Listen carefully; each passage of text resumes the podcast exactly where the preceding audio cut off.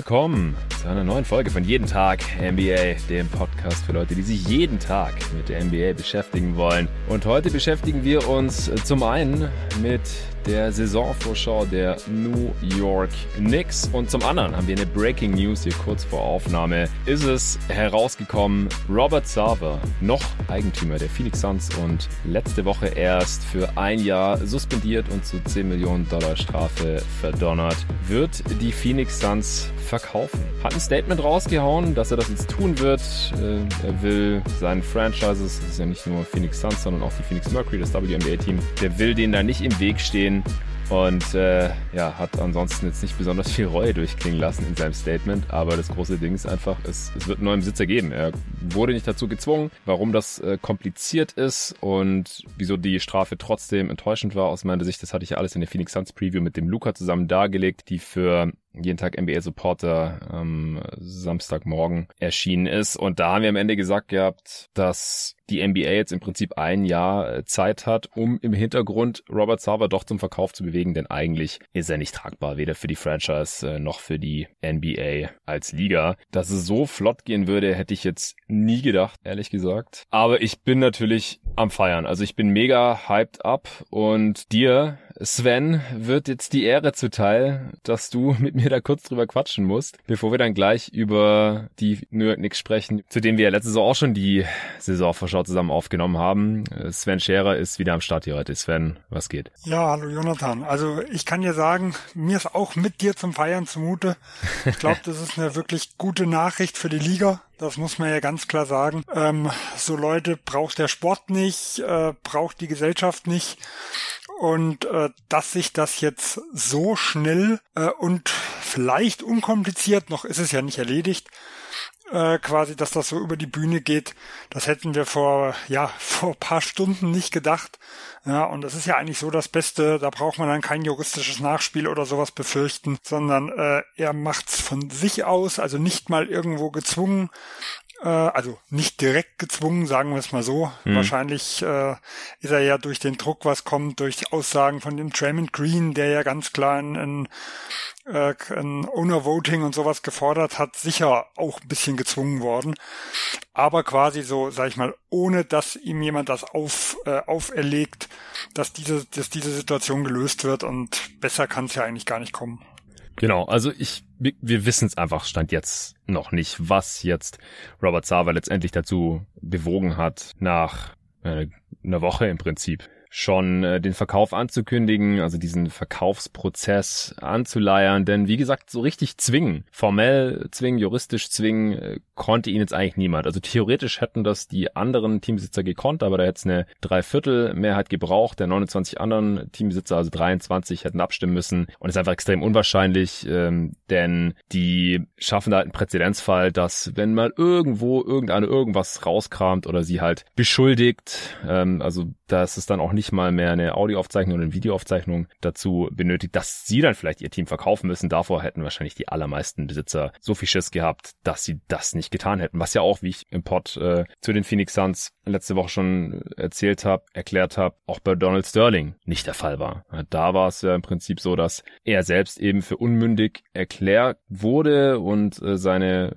Frau Shelley Sterling dann den Verkauf abgewickelt hat, wogegen er ja später dann auch noch sogar gerichtlich vorgegangen ist. Äh, rückgängig machen konnte man das dann nicht mehr. Steve Farmer hatte die LA Clippers schon gekauft. Soweit ist es jetzt gar nicht gekommen bei Robert Sava, sondern wahrscheinlich wurde im Hintergrund irgendwie Druck auf ihn ausgeübt, entweder direkt durch Silver und die restlichen Besitzer, so hey, wir wollen das jetzt zwar nicht offiziell machen, aber inoffiziell wäre es schon ganz cool, wenn du verkaufen würdest. Ist ja jetzt auch kein schlechter Deal für ihn. Ne? Er hat 400 Millionen Dollar haben die Suns damals gekostet. Er, ihm gehören die ja nicht zu 100 Prozent, nicht annähernd, nur 35 Prozent der Phoenix Suns gehören Robert Sava tatsächlich. Aber jetzt werden die die Suns halt so mit knapp zwei Milliarden gerade geschätzt, so 1,8, 1,9, vielleicht werden es sogar jetzt 2 Milliarden, wenn sie dann irgendwann gekauft werden in nächster Zeit. Das heißt, der Wert der Suns hat sich verfünffacht und das heißt auch, das Investment von Robert Sava hat sich verfünffacht. Von daher, das ist so ein kleines Trostpflaster für ihn. Und was auch noch seit der Suns Preview passiert ist, ist, dass Sponsoren angefangen haben, Bälle zu machen. PayPal, die ja den äh, Jersey Patch der Phoenix Suns sponsern, die haben gesagt, wenn Robert Sava nächstes Jahr wieder zurückkommt äh, in sein Amt nach äh, dem Jahr Suspendierung, dann sind wir raus. Und ich kann mir halt vorstellen, dass das erst der erste Dominostein gewesen wäre und dass dann halt die Liga gesagt hat oder vielleicht sogar Robert Sava selbst eingesehen hat, ey, das könnte hier zu einer kleinen Katastrophe führen mit äh, Sponsorings. Die Fans waren sowieso schon auf den Barrikaden, die Spieler auch schon teilweise. Also das wird's jetzt wohl so angestoßen haben. Aber wie gesagt, das ist halt nach einer Woche schon passiert. Ich, äh, ich habe es vorher gar nicht glauben können. Ich muss dreimal hingucken. Ist das jetzt wirklich so? Hab dann erstmal einen Freudentweet abgesetzt ähm, und ich weiß gar nicht, wohin mit mir. Ich, ich sitze hier in meinem äh, Campervan allein äh, in Portugal und ich würde am liebsten eine Party schmeißen. äh, stattdessen sprechen wir gleich wie New York Knicks. Das ist auch okay, aber es ist echt, echt unglaublich. Ja, ja, wie gesagt, kann ich gut verstehen. Äh, es ist ja, ich sag mal, die eine Geschichte, die jetzt passiert ist, da glaube ich, will jeder Fan ihn loswerden. Und wenn man, glaube ich, noch Phoenix Suns Fan äh, ist, kommen natürlich die anderen Dinge, die jetzt, ja, ich sag mal, menschlich weniger dramatisch sind, aber äh, sportlich in Hemmschuh waren, ja auch nochmal mit hinzu. Also selbst ja. vor dem ganzen Report wollten die meisten ihn ja eh schon loswerden. Das ist richtig, genau. Das Ding ist ja nicht nur, dass er menschlich ganz offensichtlich ein Arschloch ist und ein ganz, ganz übler Chef, mit dem man nichts zu tun haben will, der sich einfach komplett daneben genommen benommen hat und äh, Leute beleidigt hat und belästigt hat auf übelste Art und Weise. Davor schon war Robert Sava nicht der Traumbesitzer eines jeden NBA-Fans und äh, Phoenix Suns-Fans, denn er hat die Suns, als sie Contender waren, so ein bisschen kaputt gespart und wenn jetzt ein finanzkräftiger Besitzer, und der muss finanzkräftig sein, oder halt eine Gruppe von neuen Besitzern die Suns kauft, denn zwei Milliarden, die äh, hat man nicht einfach so in der Portokasse, dann kann man halt die Hoffnung haben, dass das auch besser wird, ja. Also dass die Suns halt, die sind ja aktuell auch Contender, eben die Luxussteuer zahlen und äh, dann eben nicht wieder Rotationsspieler äh, traden und dann, wie es halt damals der Fall war in den Nullerjahren, noch irgendwelche First Rounder dran binden, nur um irgendwie aus der Luxury Tax rauszukommen und noch ein paar Millionen äh, hier und da zu sparen. Das war, das war sportlich katastrophal. Also ich glaube, der Take ist nicht besonders heiß, dass die Suns vielleicht schon mal in den Finals gewesen wären vor 2021, wenn Robert Sava nicht der Besitzer gewesen wäre. Also das lassen wir jetzt auch noch hinter uns, aber ich bin gerade, ehrlich gesagt, also in erster Linie bin ich froh, dass die Phoenix Suns als Organisation nicht mehr diesen Typ als Chef haben. Nicht wegen der finanziellen Geschichte oder den sportlichen Erfolgen, sondern einfach nur, weil man so ein Arschloch nicht indirekt oder so, ja, sehr direkt auch als Phoenix Suns Fan, ich meine, ich kaufe ja auch Merch von dem Team und so weiter, in irgendeiner Weise unterstützen möchte. Das äh, ist mir schon länger schwer gefallen und ja, das ist jetzt hoffentlich bald Geschichte. Ich, ich weiß nicht, wie schnell es gehen wird. Ich bin auch sehr gespannt, wer sich da jetzt aufdrängt, die Suns zu kaufen. Es gibt ja einen sehr finanzkräftigen äh, Minority Owner, der besitzt die zweitmeisten Anteile an den Phoenix Suns. Das ist der Jam Najafi. Der äh, ist wohl dreieinhalb Milliarden schwer. War das nicht der, der ihn auch schon gefordert hat zu verkaufen? Ja, genau. Ähm, damals, als der erste Enthüllungsreport Report rausgekommen ist Ende letzten Jahres, da war der auch einer von den wenigen Sons äh, Minority Owner, die nicht Robert Sava gestützt haben und nicht diesen Brief unterschrieben haben, ey, der Robert ist eigentlich ein ganz toller Typ und wir stehen hinter dem, sondern der hat damals schon gesagt, ey, der, der muss seine Anteile eigentlich verkaufen. Hat selbst beteuert, dass er selber gar kein Interesse daran hat, Robert Savas Anteile abzukaufen. Äh, who knows? Vielleicht macht er jetzt doch ein Angebot. Und äh, dann gibt's noch einen anderen Namen. Das ist auch sehr, sehr interessant, wie der in die Sache so verstrickt sein könnte, sage ich jetzt mal, und zwar Bob Iger. Sagt dir der Name was? Nee, ich habe noch nie gehört. Ja, er, er ist jetzt auch nicht bekannt für sein Reichtum. Er ist nur knapp 700 Millionen schwer, also auch kein Milliardär, ähnlich wie Robert Sava, der ungefähr 800 Millionen schwer ist. Alleine wird er die Phoenix Suns niemals kaufen können. Aber er ist der ehemalige CEO der Walt Disney Company. Und der Walt Disney Company gehört unter anderem ESPN. Und wer hat den Enthüllungsreport äh, wohl erst quasi in Auftrag gegeben und dann auch veröffentlicht? ESPN. Ja, Baxter Holmes hat das Ding geschrieben nach monatelanger, ich glaube sogar jahrelanger Recherche, mindestens monatelanger Recherche. Und da gibt es ein paar, wie gesagt, interessante Verbindungen. Da bin ich darauf aufmerksam geworden, nachdem Ethan Sherwood Strauss, auch ex-ESPN by the way, also hatte also auch vielleicht ein besonderes Interesse dran, sowas zu enthüllen oder sowas zu vermuten, laut zu denken, wie auch immer. Äh, mittlerweile ist er unabhängig, er hat ein Newsletter auf Substack und äh, sein Podcast House of Strauss, wo er auch immer wieder dann Audioform seiner Artikel veröffentlicht und ich versuche mich da immer relativ breit zu informieren und ich habe halt in den letzten acht Tagen sehr viele Podcasts auch zum Thema Robert Sava und äh, dann auch dem Urteil und so weiter reingezogen und dann auch diverse Artikel dazu gelesen. Da kam mir halt auch dieser Artikel von von Ethan Sherwood Strauss unter. Und äh, der hat das eben aufgezeigt, ja. Also Bob Iger hat erst das Amt niedergelegt als CEO von Disney, weil er darf nicht, solange er dieses Amt innehat, Teilhaber einer NBA-Franchise sein. Kurz nachdem er das niedergelegt hat, Ende letzten Jahres, hat er gesagt, er hat Interesse dran, eine NBA-Franchise zu kaufen. Und welche NBA-Franchise? Die Phoenix Suns. Das äh, kann man nachlesen. Gab es ein paar Artikel dazu damals schon. Ich, mir ist es damals nicht untergekommen, ehrlich gesagt nicht mal als Phoenix Suns-Fan, dass er da Interesse dran hat. Aber man kann da jetzt schon so ein bisschen eins und eins zusammenzählen, glaube ich, dass eben ESPN auf der einen Seite enthüllt und auf der anderen Seite der Ex-Chef von ESPN bzw. Walt Disney Company im Interesse dran hat, die Phoenix Suns äh, zu kaufen, die nicht zum Verkauf standen bis heute. Und dann ist er noch äh, der Bob Iger mit einem gewissen ein Point Guard, der in der NBA spielt, sehr, sehr gut befreundet. Er hat in einem anderen Artikel mal zu Protokoll gegeben, dass er mehrmals die Woche mit einem gewissen Chris Paul textet und telefoniert. Also die texten laut seiner Aussage fast täglich. Also sind sehr, sehr gute Freunde. Ich habe davor noch ein bisschen recherchiert. Chris Paul hat auch gesagt, dass er sich äh, bei Bob Iger regelmäßig Rat holt, sich beraten lässt, äh, als er Free Agent wurde und so weiter und so fort. Also da kommt wirklich sehr, sehr viel jetzt zusammen. Äh, dann ist Chris Paul ja auch sehr guter Freund von LeBron James, der sich auch dazu hinreißen lassen hat, das lautstark zu kritisieren als absolutes Aushängeschild der NBA der letzten zwei Dekaden, äh, die Strafe für Robert Sarver zu kritisieren auf Twitter. Ja, und jetzt halt ein paar Tage später will Robert Sarver auf einmal doch verkaufen. Also alleine wird Bob Iger das Ding, wie gesagt, nicht kaufen können. Äh, ich bin gespannt, ob er dann da im Endeffekt irgendwie involviert sein wird. Es, es, es riecht ein bisschen fishy und das wollte ich hier auf jeden Fall äh, noch erwähnt haben, weil das fand ich schon sehr interessant, als ich darüber gestolpert bin gestern. Was hältst du von der Sache, Sven? Ja, also ist mir noch nie und noch nicht untergekommen. Von dem her äh, diese Hintergründe oder diese Interessen, die man hier hat, ich sag mal, die man ja auch im ganz normalen NBA-Alltag immer sieht, wenn auf der einen Seite Vogue und Shams pro Team A oder pro Team B dann hm. äh, quasi berichten. Sowas gibt's im Hintergrund natürlich auch. Ja. Wundern tut's mich jetzt nicht. Äh, aber wie gesagt, ich habe weder Gerüchte noch sonst irgendwo was gehört. Also von dem her äh, sehr interessant, was du da aufgedeckt hast.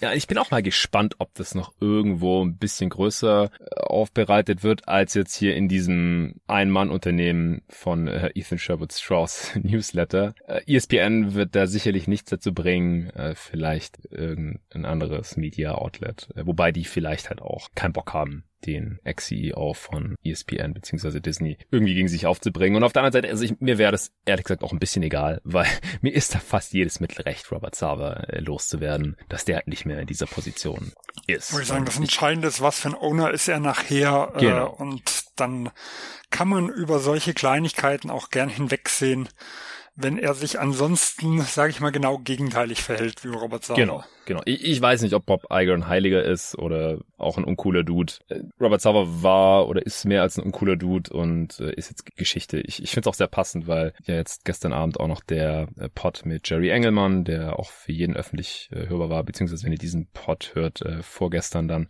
äh, der droppt erst am Donnerstag und Dienstagabend kam spät noch der Pod mit äh, Engelmann, der ja auch schon für die Phoenix Suns gearbeitet hat und auch so ein bisschen erzählt hat, wie sein Eindruck von Robert Sava war und äh, dann am nächsten Tag erfahre ich, dass er bald weg sein wird aus Phoenix. Ich bin bin echt froh und äh, ja, musste mich erstmal kurz sammeln vorher und äh, jetzt versuche ich so gut wie es geht natürlich auch über die New York Knicks zu sprechen. Vorher gibt's kurz Werbung vom heutigen Sponsor.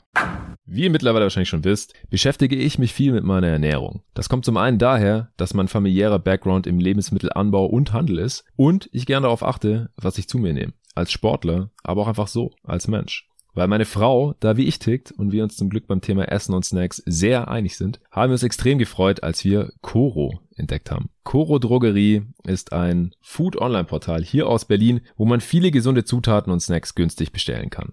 Vielleicht fragst du dich ja auch, wieso Lebensmittel in winzigen Packungsgrößen abgefüllt werden und warum dich ein Labyrinth aus Handelsstufen vom Ursprung deiner Alltagshelfer trennt und weshalb gute Qualität und faire Preise scheinbar unfallbar sind. Coro denkt deshalb Handel neu und bietet große Packungen Nüsse, Trockenfrüchte, Superfoods, äh, Proteinriegel, biologische und vegane Lebensmittel und dergleichen mehr günstig an. Coro bezieht die Produkte direkt beim Hersteller, also bei den Landwirten. Die Preise sind transparent und Preisänderungen können über Preisentwicklungsgrafen inklusive Erklärung nachvollzogen werden. Ich bin eh die ganze Zeit am Snacken und weil ich meinem Körper über die Jahre immer weniger ungesundes Zeug zumute, esse ich Nüsse und Trockenfrüchte quasi am laufenden Band. Also warum nicht gleich ein ganzes Kilo bestellen, dass die Verpackung nicht fancy aussieht, ist dabei auch egal, weil die Tüte, beziehungsweise in dem Fall ist es fast schon ein Sack, eh direkt im Schrank verschwindet. Mit meinem Gutscheincode NBA bekommt ihr 5% auf eure Bestellung und unterstützt dabei noch diesen Podcast hier, jeden Tag NBA. Also einfach mal auf corodrogerie.de vorbeischauen. Eure Bestellungen gehen direkt an euch raus und ab 100 Euro Einkaufswert sogar kostenlos. Ihr müsst natürlich nicht für 100 Euro bestellen, aber bei dem Angebot äh,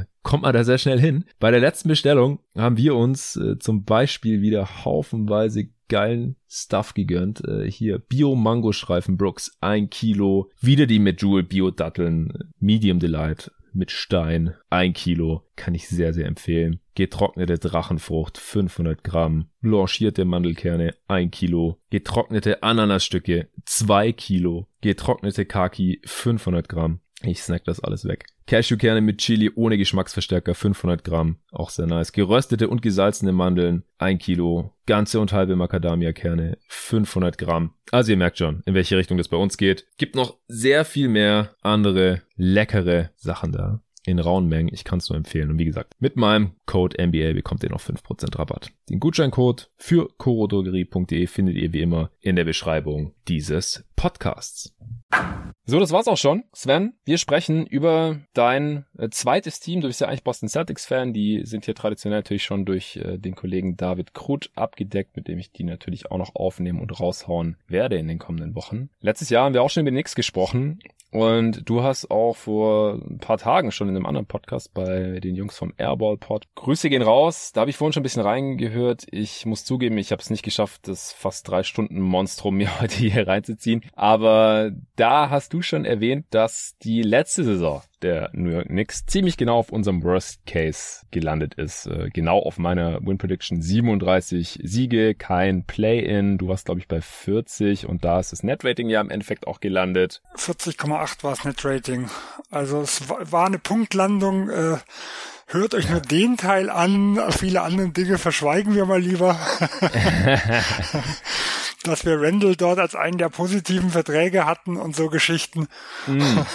Ja, sieht ein Jahr später schon nicht mehr so toll aus. Ich habe ich hab's ja gesagt, der muss da, erst... Darüber, darüber reden wir besser heute nicht mehr, ja? Nee, nee, nee, aber ich hatte gesagt, Randall muss sein All-NBA ja erstmal bestätigen. Das hat er im Endeffekt überhaupt nicht. Äh, wir haben gesagt, Kemba Walker könnte ein riesen Upgrade zu Alfred Payton sein. War im Endeffekt auch nicht. Und ich glaube, man sieht halt auch einfach schon sehr, sehr stark und sehr früh jetzt den äh, Thibodeau-Abnutzungseffekt. Also das war schon so mein Eindruck der letzten Saison. Jetzt in der Offseason gab's viele Gerüchte um die. Äh, Donovan Mitchell wurde fast schon im Kader gesehen. Äh, Im Endeffekt hat man Jalen Brunson geholt, der auch schon vorher im Kader der Knicks gesehen wurde. Da hat's geklappt, 104 Millionen über vier Jahre. Auch bei uns in der Mock-Off-Season äh, hatte das ja geklappt. Ungefähr denselben Vertrag, witzigerweise. Der ersetzt de facto Kemba. Dann hat man auch den Backup-Center ausgetauscht. Hier unser Landsmann Isaiah Hartenstein ist am Start. Zwei Jahre 16 Millionen. Der ersetzt Nerns Noel, der zusammen mit Alec Burks zu den Pistons gedumpt worden war. Äh, Svi hat man jetzt noch gesigned vor ein paar Tagen, Svi Mikhailiuk, zu einem äh, Minimum. Und man hat Trevor Keels in der zweiten Runde gedraftet. Denn den First Rounder hat man auch abgegeben zu den Detroit Pistons. Außerdem hat man Taj Gibson nicht verlängert. Der hat bei den Wizards jetzt noch unterschrieben auf seine alten Tage. Also so super viel ist gar nicht passiert. Natürlich wird Jalen Brunson eine große offensive Rolle haben, wird natürlich auch starten. Da sprechen wir dann gleich drüber. Aber ich wollte noch gern kurz mit dir drüber quatschen. Ich hatte auch schon deine Meinung auf äh, Twitter teilweise gelesen in einigen Diskussionen zum nicht stattgefundenen Donovan Mitchell Trade, denn den hat Danny Ainge dann zu den Cleveland Cavaliers getradet. Ich habe das hier und da schon mal angemerkt oder angeteasert, dass ich das für einen Fail halte. Ich habe es auf Twitter damals direkt geschrieben nach dem Trade, dass die Knicks sich da wohl ein bisschen verzockt haben, denn Donovan Mitchell, 26 Jahre alt, noch drei Jahre mindestens unter Vertrag, ja, also ein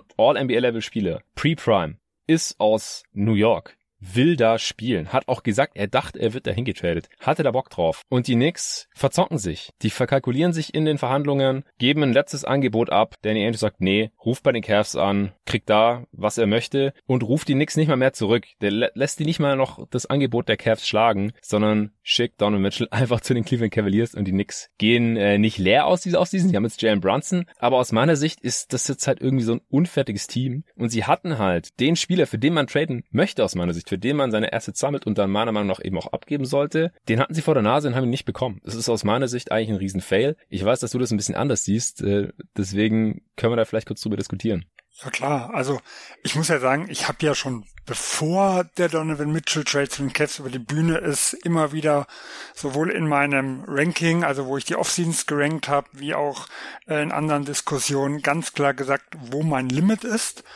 Und für mich war nie die Frage, was Donovan Mitchell kostet, sondern was in New York danach übrig bleibt.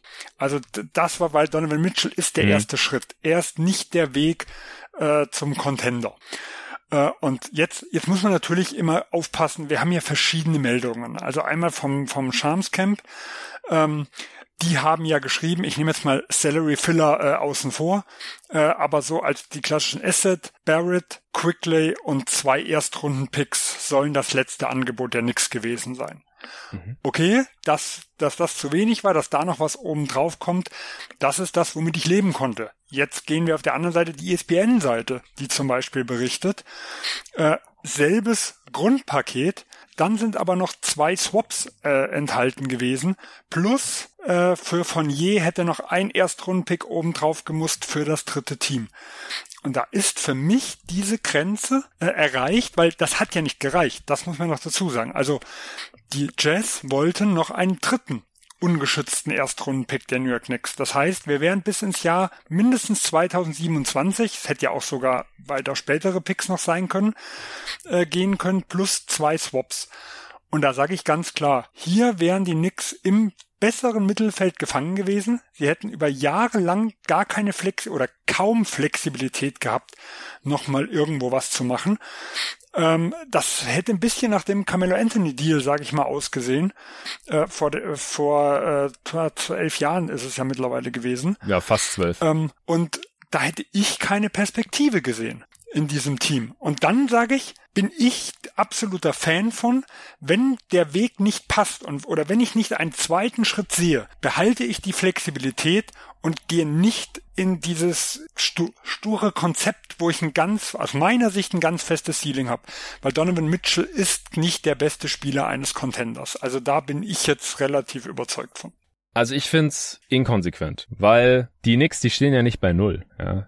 Die Knicks haben innerhalb des letzten Jahres circa 400 Millionen Dollar in Julius Randle, Jalen Brunson, RJ Barrett und Mitchell Robinson investiert. Und dann ist das Argument, ja, wir können jetzt nicht für Mitchell traden, weil sonst haben wir nix. Also das passt ja nicht damit zusammen, dass man so viel Kohle in diese anderen vier Spiele schon investiert hat. Mitchell ist ja offensichtlich nicht der erste Schritt, sondern halt einer einer längeren Reihe von Moves oder als Teil eines größeren Plans. Und ich habe ja auch schon, als ich mit Luca die besten und schlechtesten Off-Seasons hier im äh, Pod bewertet habe, gesagt, ich sehe die Knicks nicht bei den schlechtesten Off-Seasons, wenn sie noch für Donovan Mitchell traden, weil dann macht das Jalen Bronson Signing halt gleich viel mehr Sinn. So, jetzt haben sie nicht für ihn getradet, deswegen muss ich natürlich auch kritisieren, weil jetzt sieht es halt inkonsequent und unfertig aus. Wieso holst du dir einen Jalen Brunson rein und gibst Randall diesen Deal, der jetzt nicht so super teuer ist, deswegen haben wir auch vor einem Jahr gesagt, solider Deal, weil es war halt kein Max-Deal. Er verdient weit unter 30 Millionen bei steigendem Salary Cap und so weiter. Den Deal für Robinson überhaupt nicht verstanden. Kannst du vielleicht gleich noch was zu sagen? Und RJ Barrett finde ich auch einen soliden Deal zum jetzigen Zeitpunkt. Wenn man dann halt auch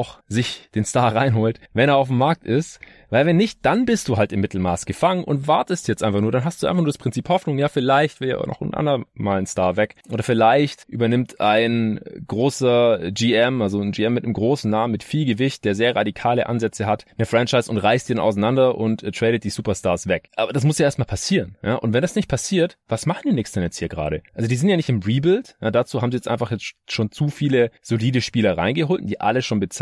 Und sie sind aber jetzt halt auch kein sehr gutes Playoff-Team, wo man sagen kann, hey, wir sind ein Big Apple, wir reißen hier ein bisschen was, wir gewinnen mehr als wir verlieren und dann haben wir in ein paar Jahren vielleicht wieder Cap Space und wir haben ja immer noch ein paar Picks. Also ich sehe es auch nicht ganz so kritisch wie du, dass man keine Flexibilität mehr gehabt hätte. Man hätte immer noch ein paar First Rounder gehabt. Man wäre jetzt nicht wie andere gute Teams gewesen, die jetzt wirklich gar keine First Rounder mehr haben. Und man hätte Cap Space haben können in ein paar Jahren. Und man ist in fucking New York. Man ist die New York Knicks. Man ist nicht die Minnesota Timberwolves, die jetzt für Rudy Gobert massiv überbezahlen und sagen, okay, Hauptsache wir sind die nächsten Jahre ein 50-Siege-Team oder vielleicht ein bisschen mehr, wir geben ein paar Playoff-Runden. Nein. Oder man ist ja auch nicht in dem, an der kleinsten Märkte der NBA wie in New Orleans oder Memphis oder so, sondern man ist in New York. Ja, und wenn man da, wenn man da nicht als 50-Siege-Team oder so, und das hätte ich halt schon gesehen mit Donovan Mitchell. Ich weiß nicht, vielleicht siehst du das ja ganz anders, aber ich bin auch, was Donovan Mitchell angeht, eher am oberen Ende des Spektrums, hat man auch gesehen bei den Top 30 Pots. Ich glaube halt, dass dieser Kern mit Donovan Mitchell ist ja kein Contender gewesen, aber wäre halt so attraktiv gewesen, dass man höchstwahrscheinlich dann dieses Ziel erstmal erreicht hätte, dass bei den Knicks halt wieder was geht und dann halt in ein paar Jahren auch über die Free Agency wieder was hätte machen können mit diesem steigenden Cap dann mit Cap Space. Gut, also erstmal muss man natürlich sehen, diese die Flexibilität Cap Space, wenn die da sein sollte, wir müssen ja auch erstmal gucken, ob das überhaupt in den nächsten Jahren nochmal wertvoll wird, weil das hat in den letzten Jahren ja immens abgenommen, haben wir die weiterhin da. Ja, und jetzt sind sie auch größer wie dort. Man kann ja immer noch einen zweiten Deal einfädeln. Für mich ist einfach das größte, also erstmal bei Mitchell, ich habe ihn auf Platz 20 gehabt, also ich bin nicht ganz so hoch, ich glaube, du hast ihn auf 13. Ja. Und für mich ist das so, mit einem 20 besten Spieler ist für mich das Ceiling extrem begrenzt. Dazu muss ich sagen, finde ich, dass er in Utah eine wirklich optimale Situation hat.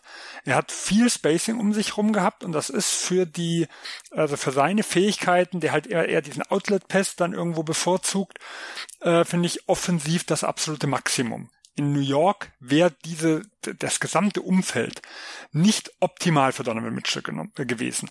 Ich hätte ihn trotzdem liebend gern genommen. Also da, äh, das hat keinen Abbruch. Also ich bin absoluter Donovan Mitchell Fan und ich glaube, er wäre die perfekte zweite Option und das ist er für mich halt einfach von einem wirklich guten zukünftigen äh, Contender irgendwo geworden.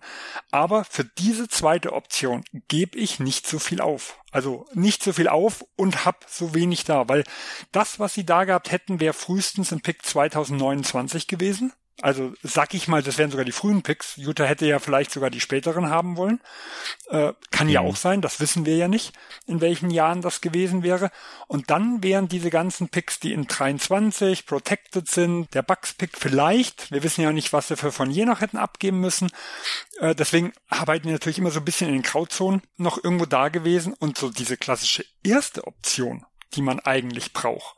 Die fehlt, weil ein 20 bester Spieler, und jetzt gehe ich natürlich aus meiner Perspektive, ist weit weg von dem besten Spieler, den ich brauche, um ein Contender oder gar ein Titelteam zu sein. Also historisch gesehen, äh, wenn man einfach mal die letzten 30 Jahre zurückguckt und mal die Outlier-Teams wie Detroit 2004 und die Spurs 2014, wo der eine noch nicht in der Prime und der andere schon draußen war, mit rausnimmt, dann ist mit der schlechteste Spieler jemand wie Wade und wie Nowitzki von einem Titelteam. Hm. Ja, ja, da gehe ich auch mit. Das ist das Niveau, was ich brauche. Äh, und da fehlt mir dann noch irgendwo so viel. Und dann sage ich einfach ganz klar, New York hätte sich festgelegt auf diesen Weg. Sie hätten sich festgelegt auf den Weg mit Donovan Mitchell und das haben sie jetzt noch nicht gemacht.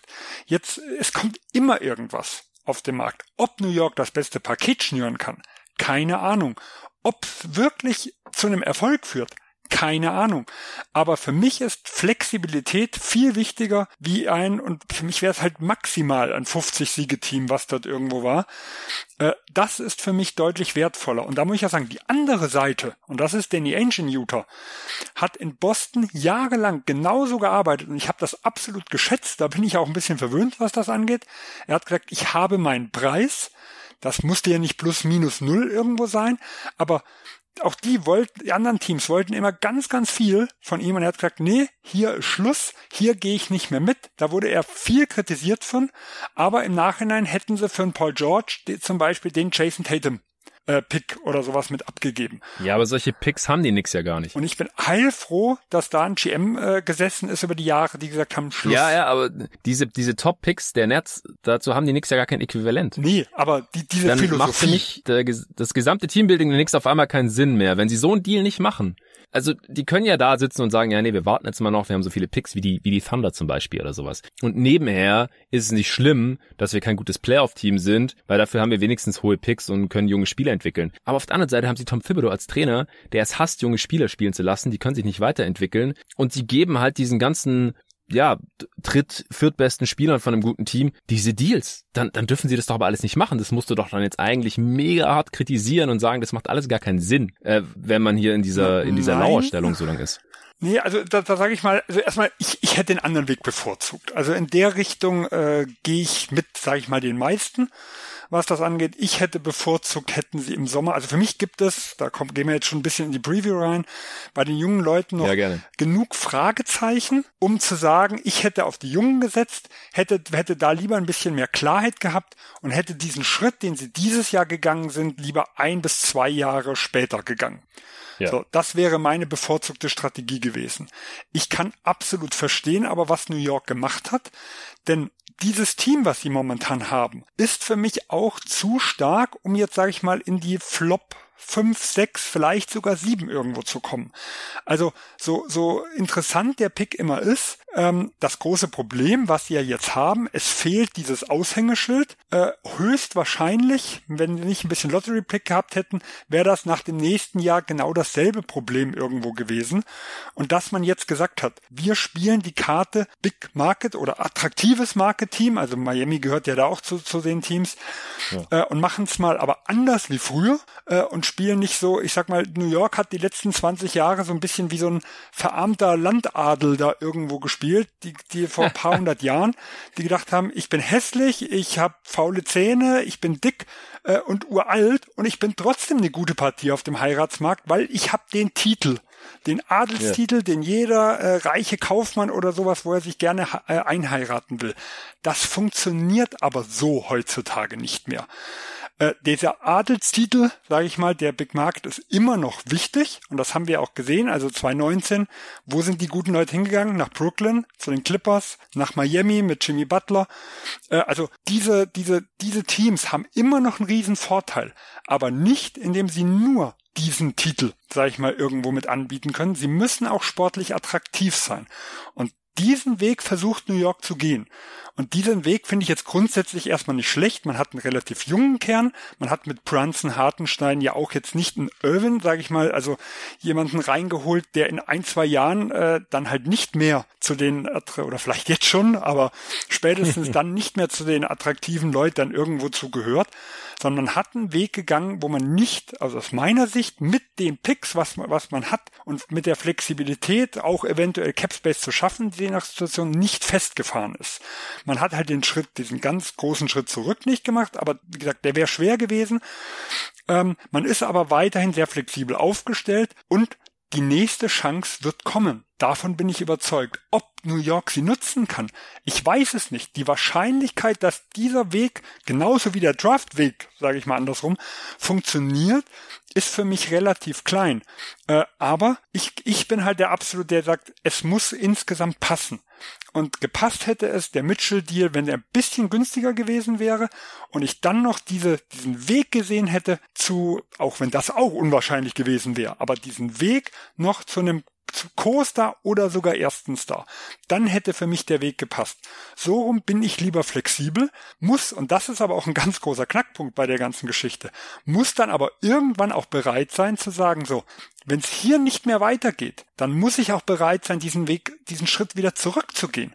Ja, da muss ich ja sagen, ich bleibe nicht auf dieser Linie ganz stur, sondern wenn ich irgendwo merke, jetzt kommt keiner mehr, jetzt gehen mir die Picks langsam nach und nach, habe ich sie nicht mehr, äh, dann muss ich, äh, muss ich auch irgendwann bereit sein zu sagen, so, ich gehe den Schritt zurück, äh, mache es, ich sag mal, wie ein bisschen die Orlando Magic vor ein paar Jahren, verscherbe das, was ich habe, hole mir zusätzlich Picks rein und beginne den den neuen Rebuild, der halt dann irgendwann vielleicht kommen muss, wenn dieser Weg äh, nicht erfolgreich ist, mit deutlich mehr Assets wie jetzt ein Team, was, äh, was sag ich mal, zwangsmäßig zurück muss, weil, weil es irgendwann mit festgefahren ist.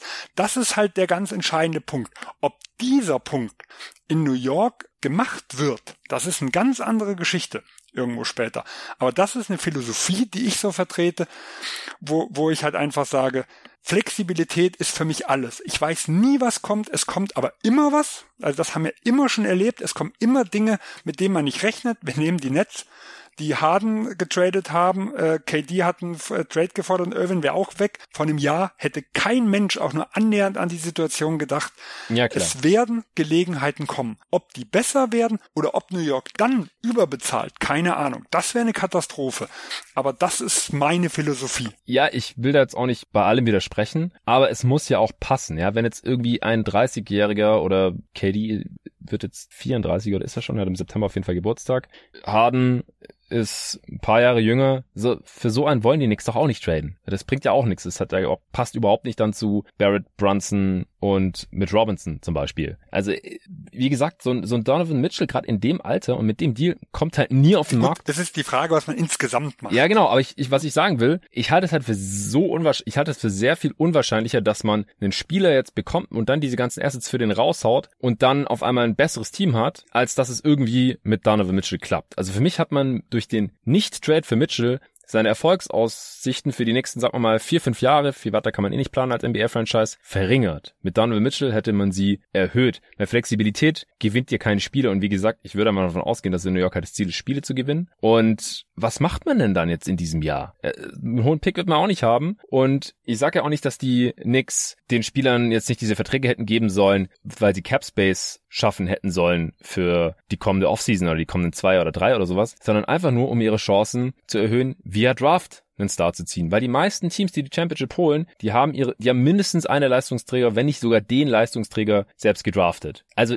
klar, durch die veränderten Lottery Odds und so, es ist alles auch beileibe keine Garantie, aber über die Draft aufzubauen ist immer noch am vielversprechendsten. Und dann erst per Trade, ja, jetzt hätten sie die Chance gehabt. Donovan Mitchell ist ja auch kein großes Risiko mehr. ist ja nicht wie in der Draft, du weißt nicht, wer der ist und du weißt ja schon, wer der ist. Du siehst ja schon, was er geleistet hat. Trotzdem ist er noch nicht in seiner Prime und trotzdem ist er noch auf Jahre unter Teamkontrolle ich sehe das auf jeden Fall anders. Also ich sehe auch, dass Donovan Mitchell der 20. beste Spieler der Liga ist. Puh, also der hatte schon einen sehr großen Anteil an der besten Offense der Liga. Das äh, würde ich echt nicht unterschätzen. Ja klar, er, er, es passt nicht so gut mit den Mitspielern in New York, weil einfach sehr viel weniger Spacing da ist. Das sehe ich schon auch so. Aber diese Spieler, die brauchen auf der anderen Seite halt genau diesen Spielertyp, der Donovan Mitchell ist, meiner Meinung nach. Und die wachsen halt nicht auf Bäumen, die sind nicht ständig per Trade äh, verfügbar. Also für mich ist das ein bisschen halt ein Luftschloss, dass sie irgendwas Besseres kriegen wie Donovan Mitchell oder halt einen ähnlich guten Spieler und dann noch einen weiteren oder so. Klar, das wäre natürlich perfekt, dann wäre man direkt Contender und so. Aber ich finde, die Knicks sind in einer Situation, wo sie einen Schritt nach dem anderen machen sollten. Die haben in den letzten 20 Jahren wie viele Playoff-Runden gewonnen? Eine oder sowas?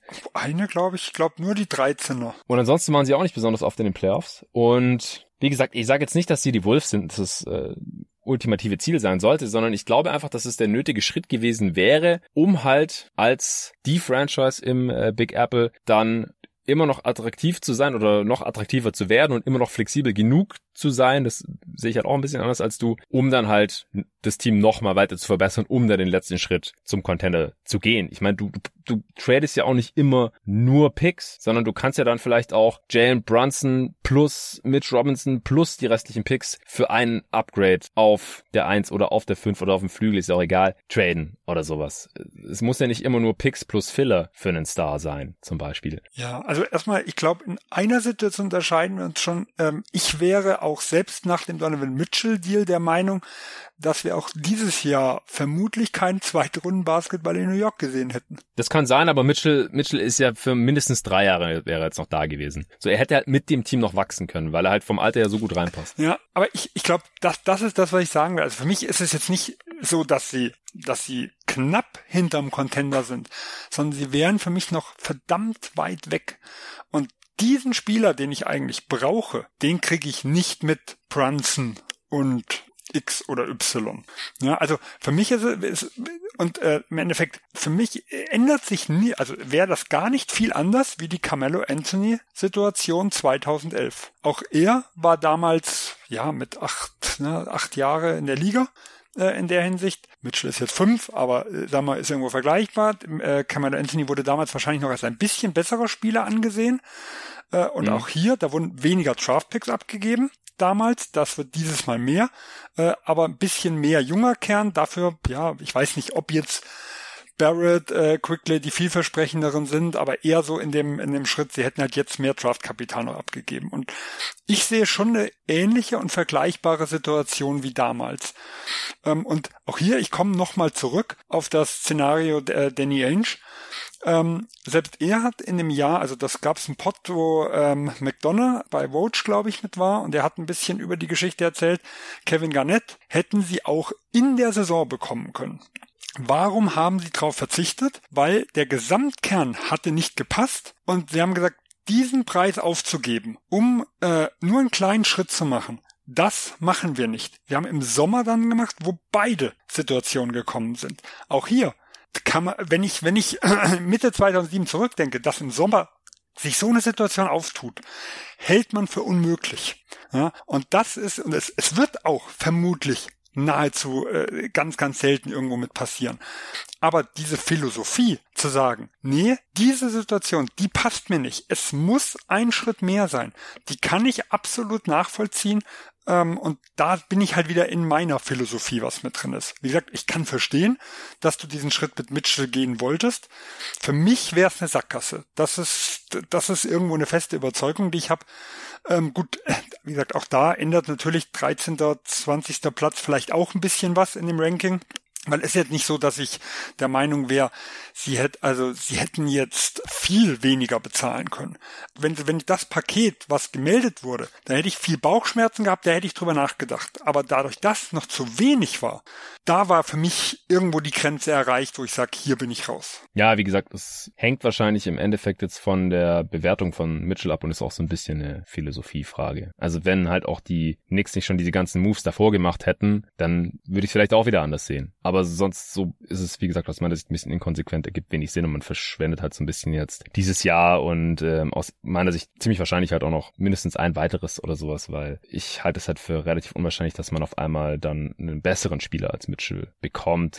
Ich sag nicht, dass es sehr unwahrscheinlich ist, dass sie noch für einen anderen Spieler traden oder sowas, weil haben wir auch schon oft gesehen. Ja, die Picks, die werden halt auch mit der Zeit weniger wert. Das war auch bei Ainge so. Je näher die halt rücken, dann sieht man halt, ah, die sind vielleicht doch nicht so geil. Ja, und äh, ich kann dir auch sagen, diese Angst, also die habe ich auch. Ich ist so für mich, ist also die Meldung, was man gehört hat, wo du ja am Anfang gesagt hast, dass Utah nicht zurückgerufen hat.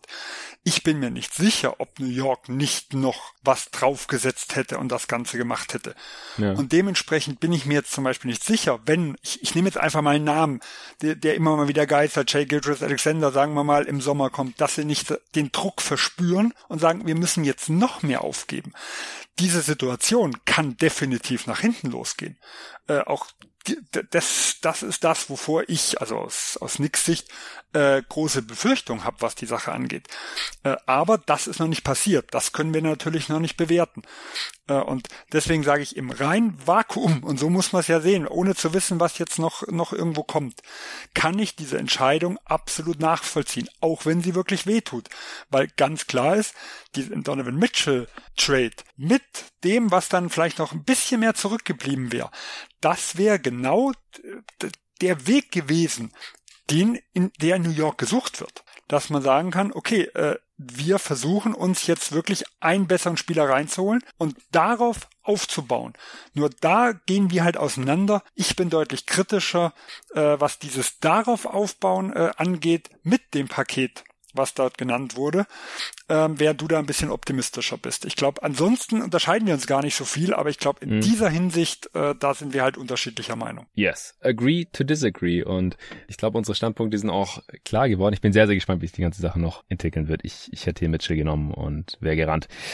Aber die Knicks haben es nicht getan und die müssen sich jetzt überlegen, oder Tom Thibodeau muss sich überlegen, oder das Front Office äh, gibt es vielleicht auch ein Stück weit vor. Das ist ja bei Knicks auch so ein Problemchen, dass es da so viele Voices in the Room gibt, äh, wie die Amis sagen, die da irgendwie mitentscheiden wollen. Aber was denkst du, wer wird starten bei den Knicks in der kommenden Saison? Ja, es gab heute gerade noch einen Bericht von Ian Beckley, ähm, der quasi eine Position da nochmal zur Diskussion gestellt hat. Also äh, für mich war, habe ich eigentlich bis heute Mittag äh, war ich mir eigentlich relativ sicher. Also Robinson, Randall, Barrett, von Je Brunson. Äh, Ian Beckley hat heute nochmal geschrieben, dass er auch davon ausgeht, dass das die Starting Five sein wird, dass mhm. es aber auch Stimmen gibt äh, in New York, die ein bisschen Angst haben vor dem, vor dem defensiven Paarung Brunson äh, und Fournier äh, und die Richtung Quentin Grimes äh, tendieren.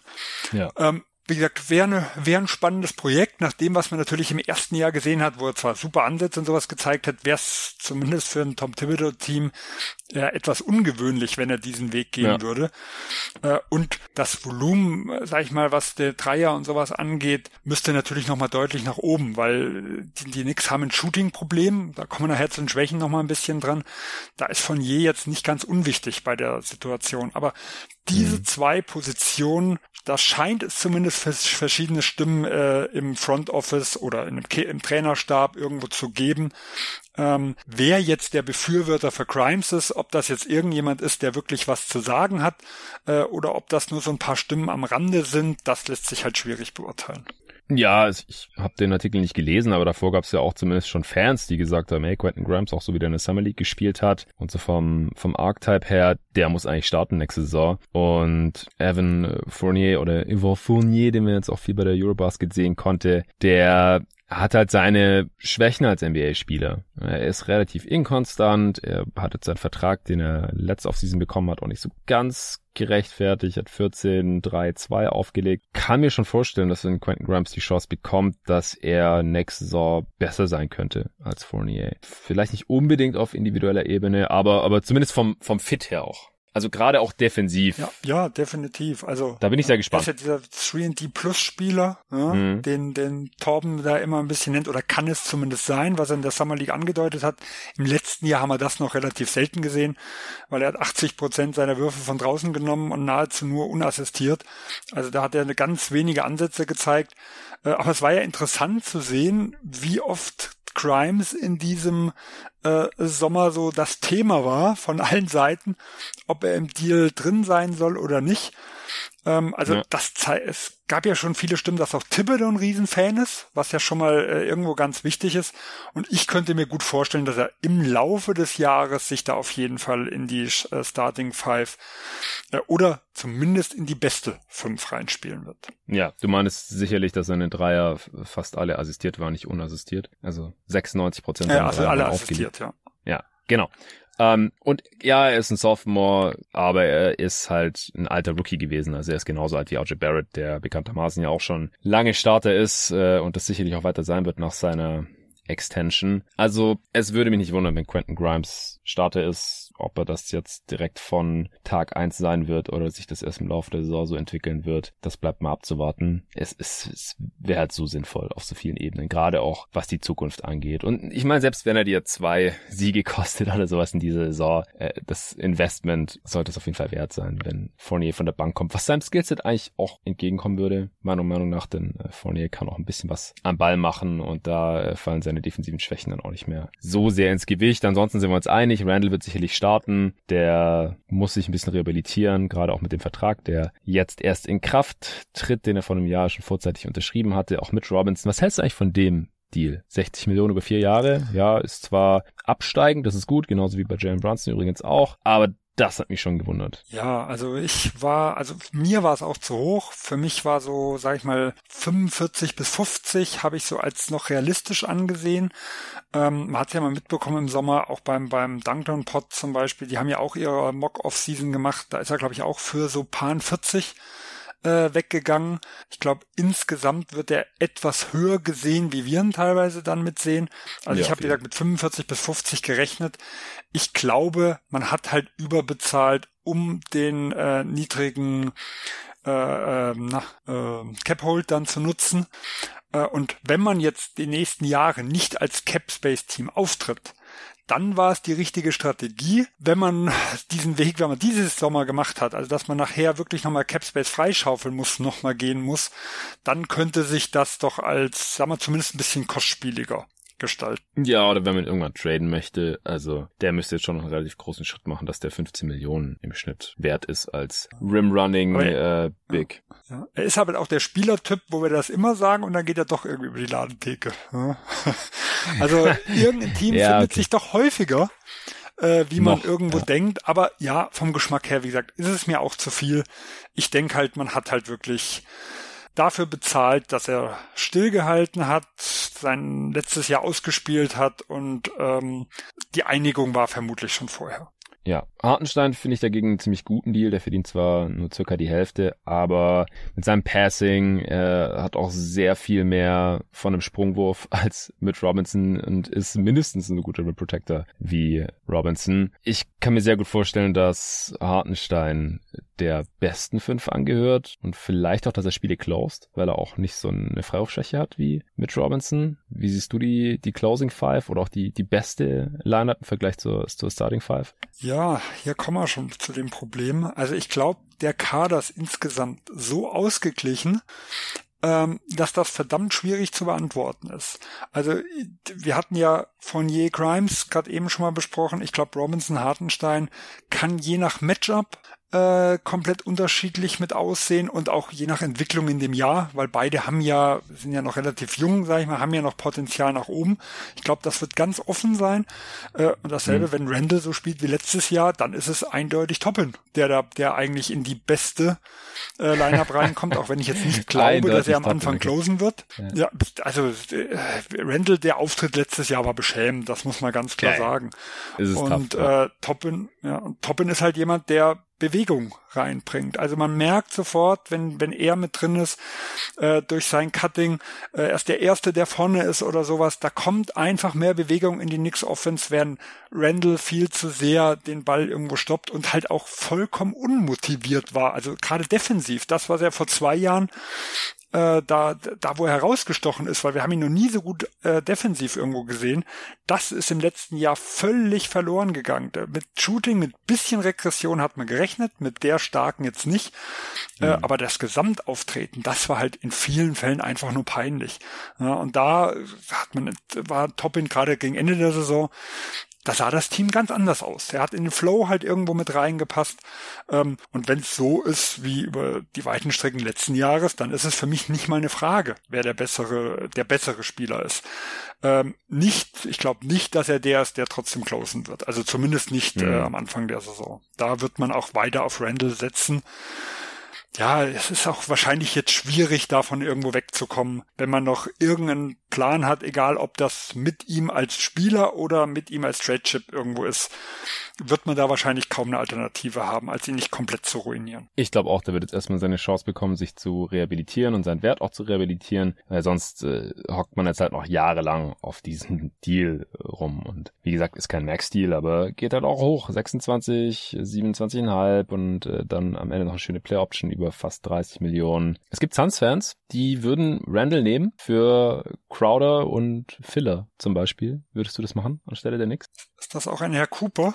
Ja. Irgendein Suns, äh, weiß ich, Beatwriter oder was das ist. Äh, ja, ist kein echter Beatwriter, aber die haben einen sehr, sehr erfolgreichen Phoenix Suns Podcast. Okay, ja, den, der, der war irgendwo bei einem New York Knicks Podcast nämlich mal zu Gast. Da habe ah, ich ja. das nämlich auch mitbekommen dass ja. er mit seinem Podcast-Kollegen gestritten hat und er der Befürworter war genau. für die Randall-Situation, äh, während der andere, glaube ich, dagegen war. Ja, genau, weil, weil Sam würde noch Picks drauflegen, das würde ich niemals tun. Also deswegen habe ich dir jetzt gerade quasi Jay Crowder plus Filler angeboten, weil die Knicks dadurch ja auch den Vertrag von Randall loswerden. Und mit Crowder einen passenden Spieler für die Starting Five vielleicht sogar bekommen würden. Ja, ähm, ich würde einschlagen, äh, sage ich ganz klar. Also äh, für mich ist es jetzt so, dass, dass ich größere Angst habe vor dem Projekt Randall, wie, wie ich jetzt Hoffnung, sag ich mal, mit hätte.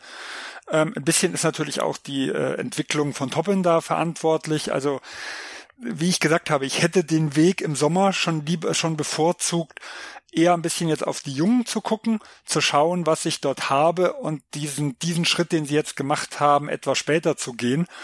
Ähm, und äh, Randall loszuwerden, wäre natürlich ein richtiger Schritt in diese Richtung, die ich irgendwo bevorzuge.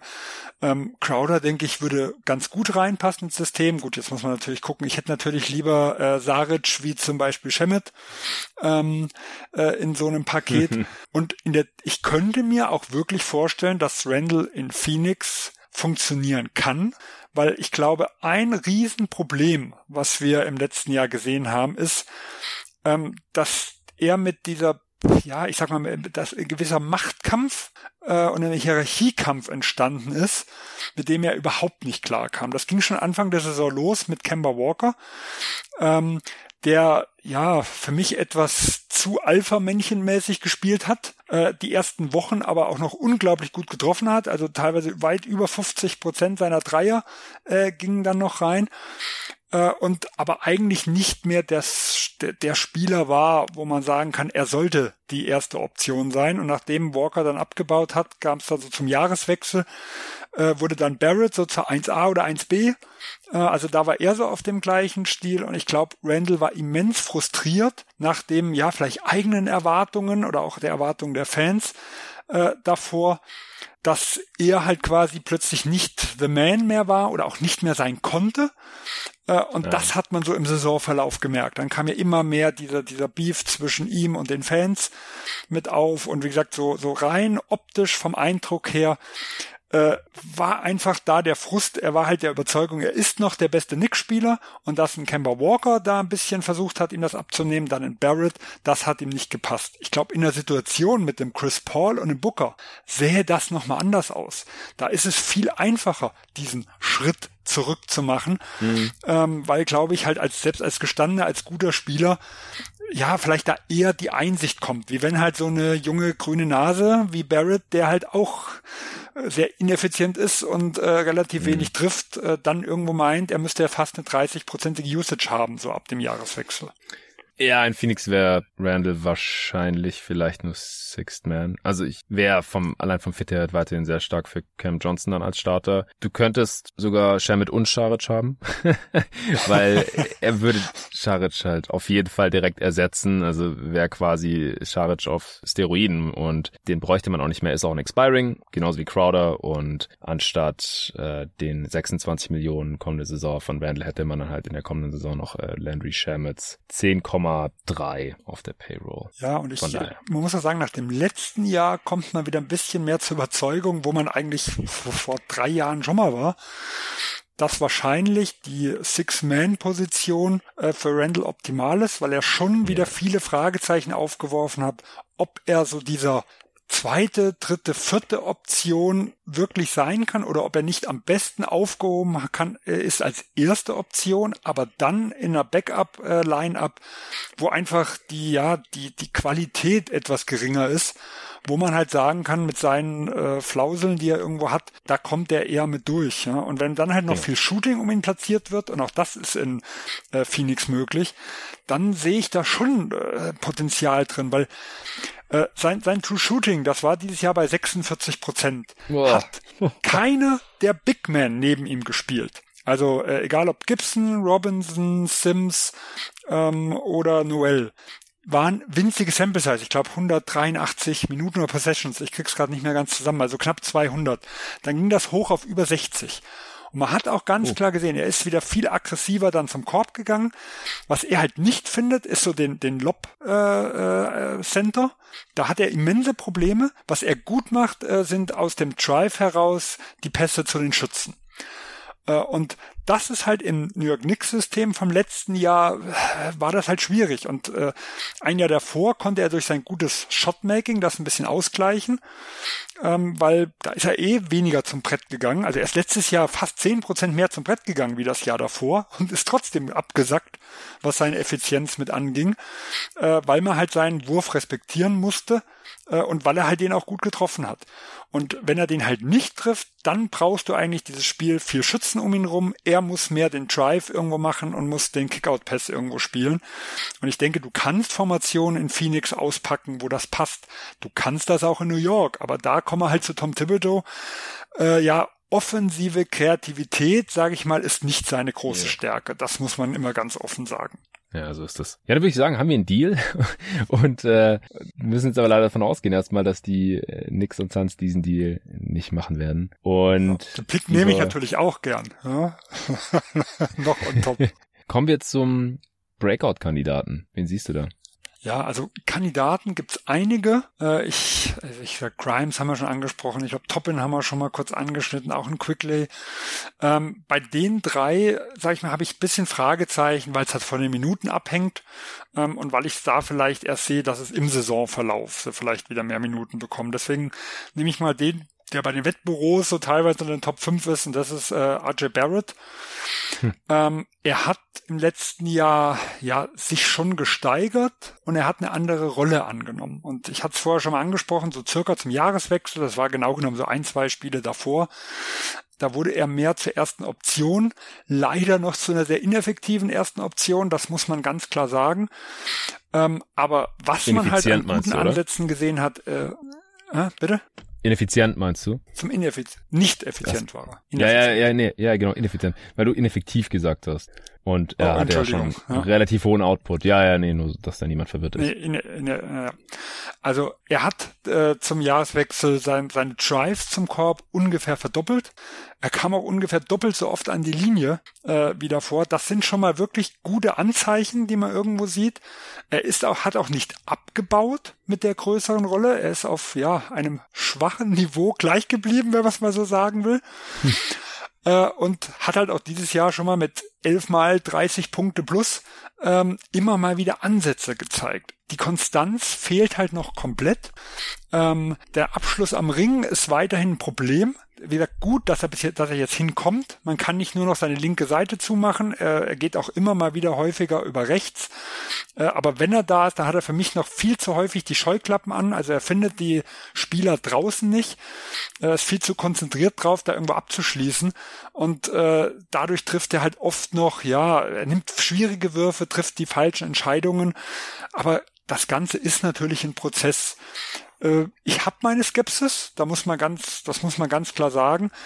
Ähm, aber man sieht es, es geht so ganz langsam Schritt für Schritt. Irgendwann wär, sollte halt der Schritt ein bisschen größer werden, sonst warten wir wahrscheinlich noch zehn Jahre drauf, bis er zu einem wirklich guten Spieler wird. Ja, und deswegen würde ich ihn ja. jetzt mal so als mein Breakout-Kandidat nehmen, ähm, aber auch mit vielen Fragezeichen. Ja, und dann wahrscheinlich eher, was die Effizienz angeht, den Breakout als den Output. Weil er hat ja mit 20.6.3 schon eine solide Statline rausgehauen und damit du dann wirklich als Breakout-Kandidat gefeiert wirst. Ich meine, was soll er machen? 25, 7 und 5 oder so? Das, das sehe ich einfach nicht kommen, ehrlich gesagt, denn seine Rolle war schon extrem groß. Die müsste ja dann noch größer werden und er müsste gleichzeitig effizienter werden. Bei einem Team, das jetzt schon durchaus Ambitionen hat. Also das wäre dann halt echt ein Sprung, wie ich also mittlerweile eigentlich nicht mehr so wirklich an dran glaube. Mit den reinen Punkten sowas wäre ich zufrieden. Also mir geht's da wirklich drum, dass er das mal in Winning Basketball umsetzen kann.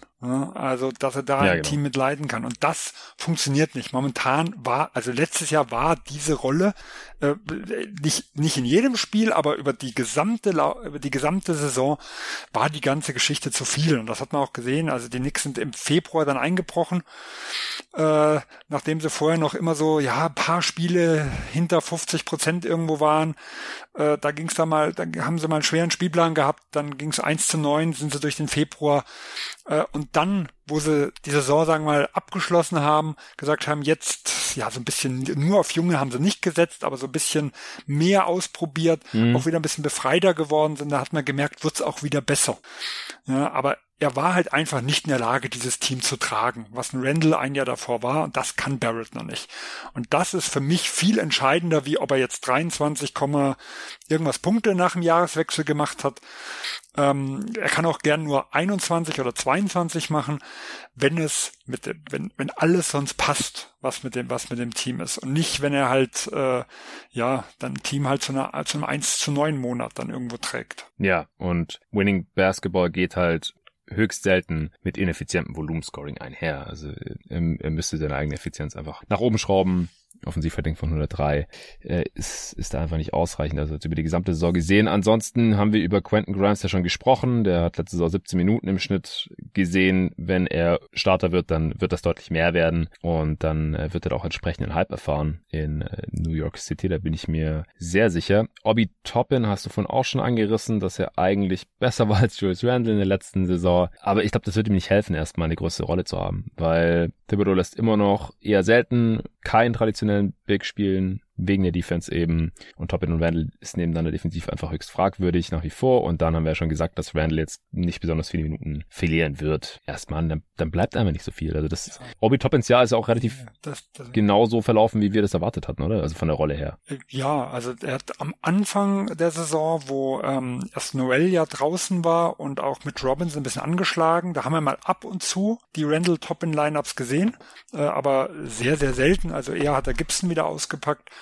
Äh, und in vielen Wochen, Monaten ist er so, ja, ein bisschen in der Versenkung verschwunden und am mhm. Schluss haben sie ihn dann wieder ein bisschen ausgepackt. Also das war zumindest, sagen wir, im Worst Case zu befürchten und der Worst Case ist, was das angeht, ja eingetroffen.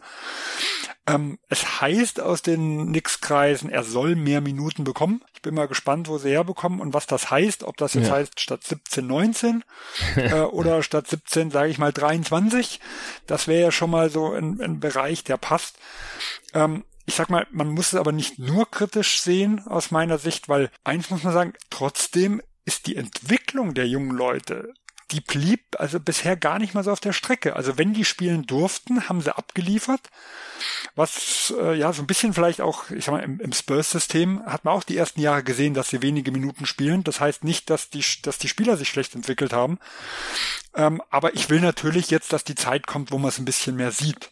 Ja, und deswegen, äh, was so in, was so immer mal wieder über Thibodeau gesagt wird, äh, dass er nicht entwickeln kann, wenn ich die rein optisch sehe, ja, dann äh, tut's manchmal weh, was das angeht.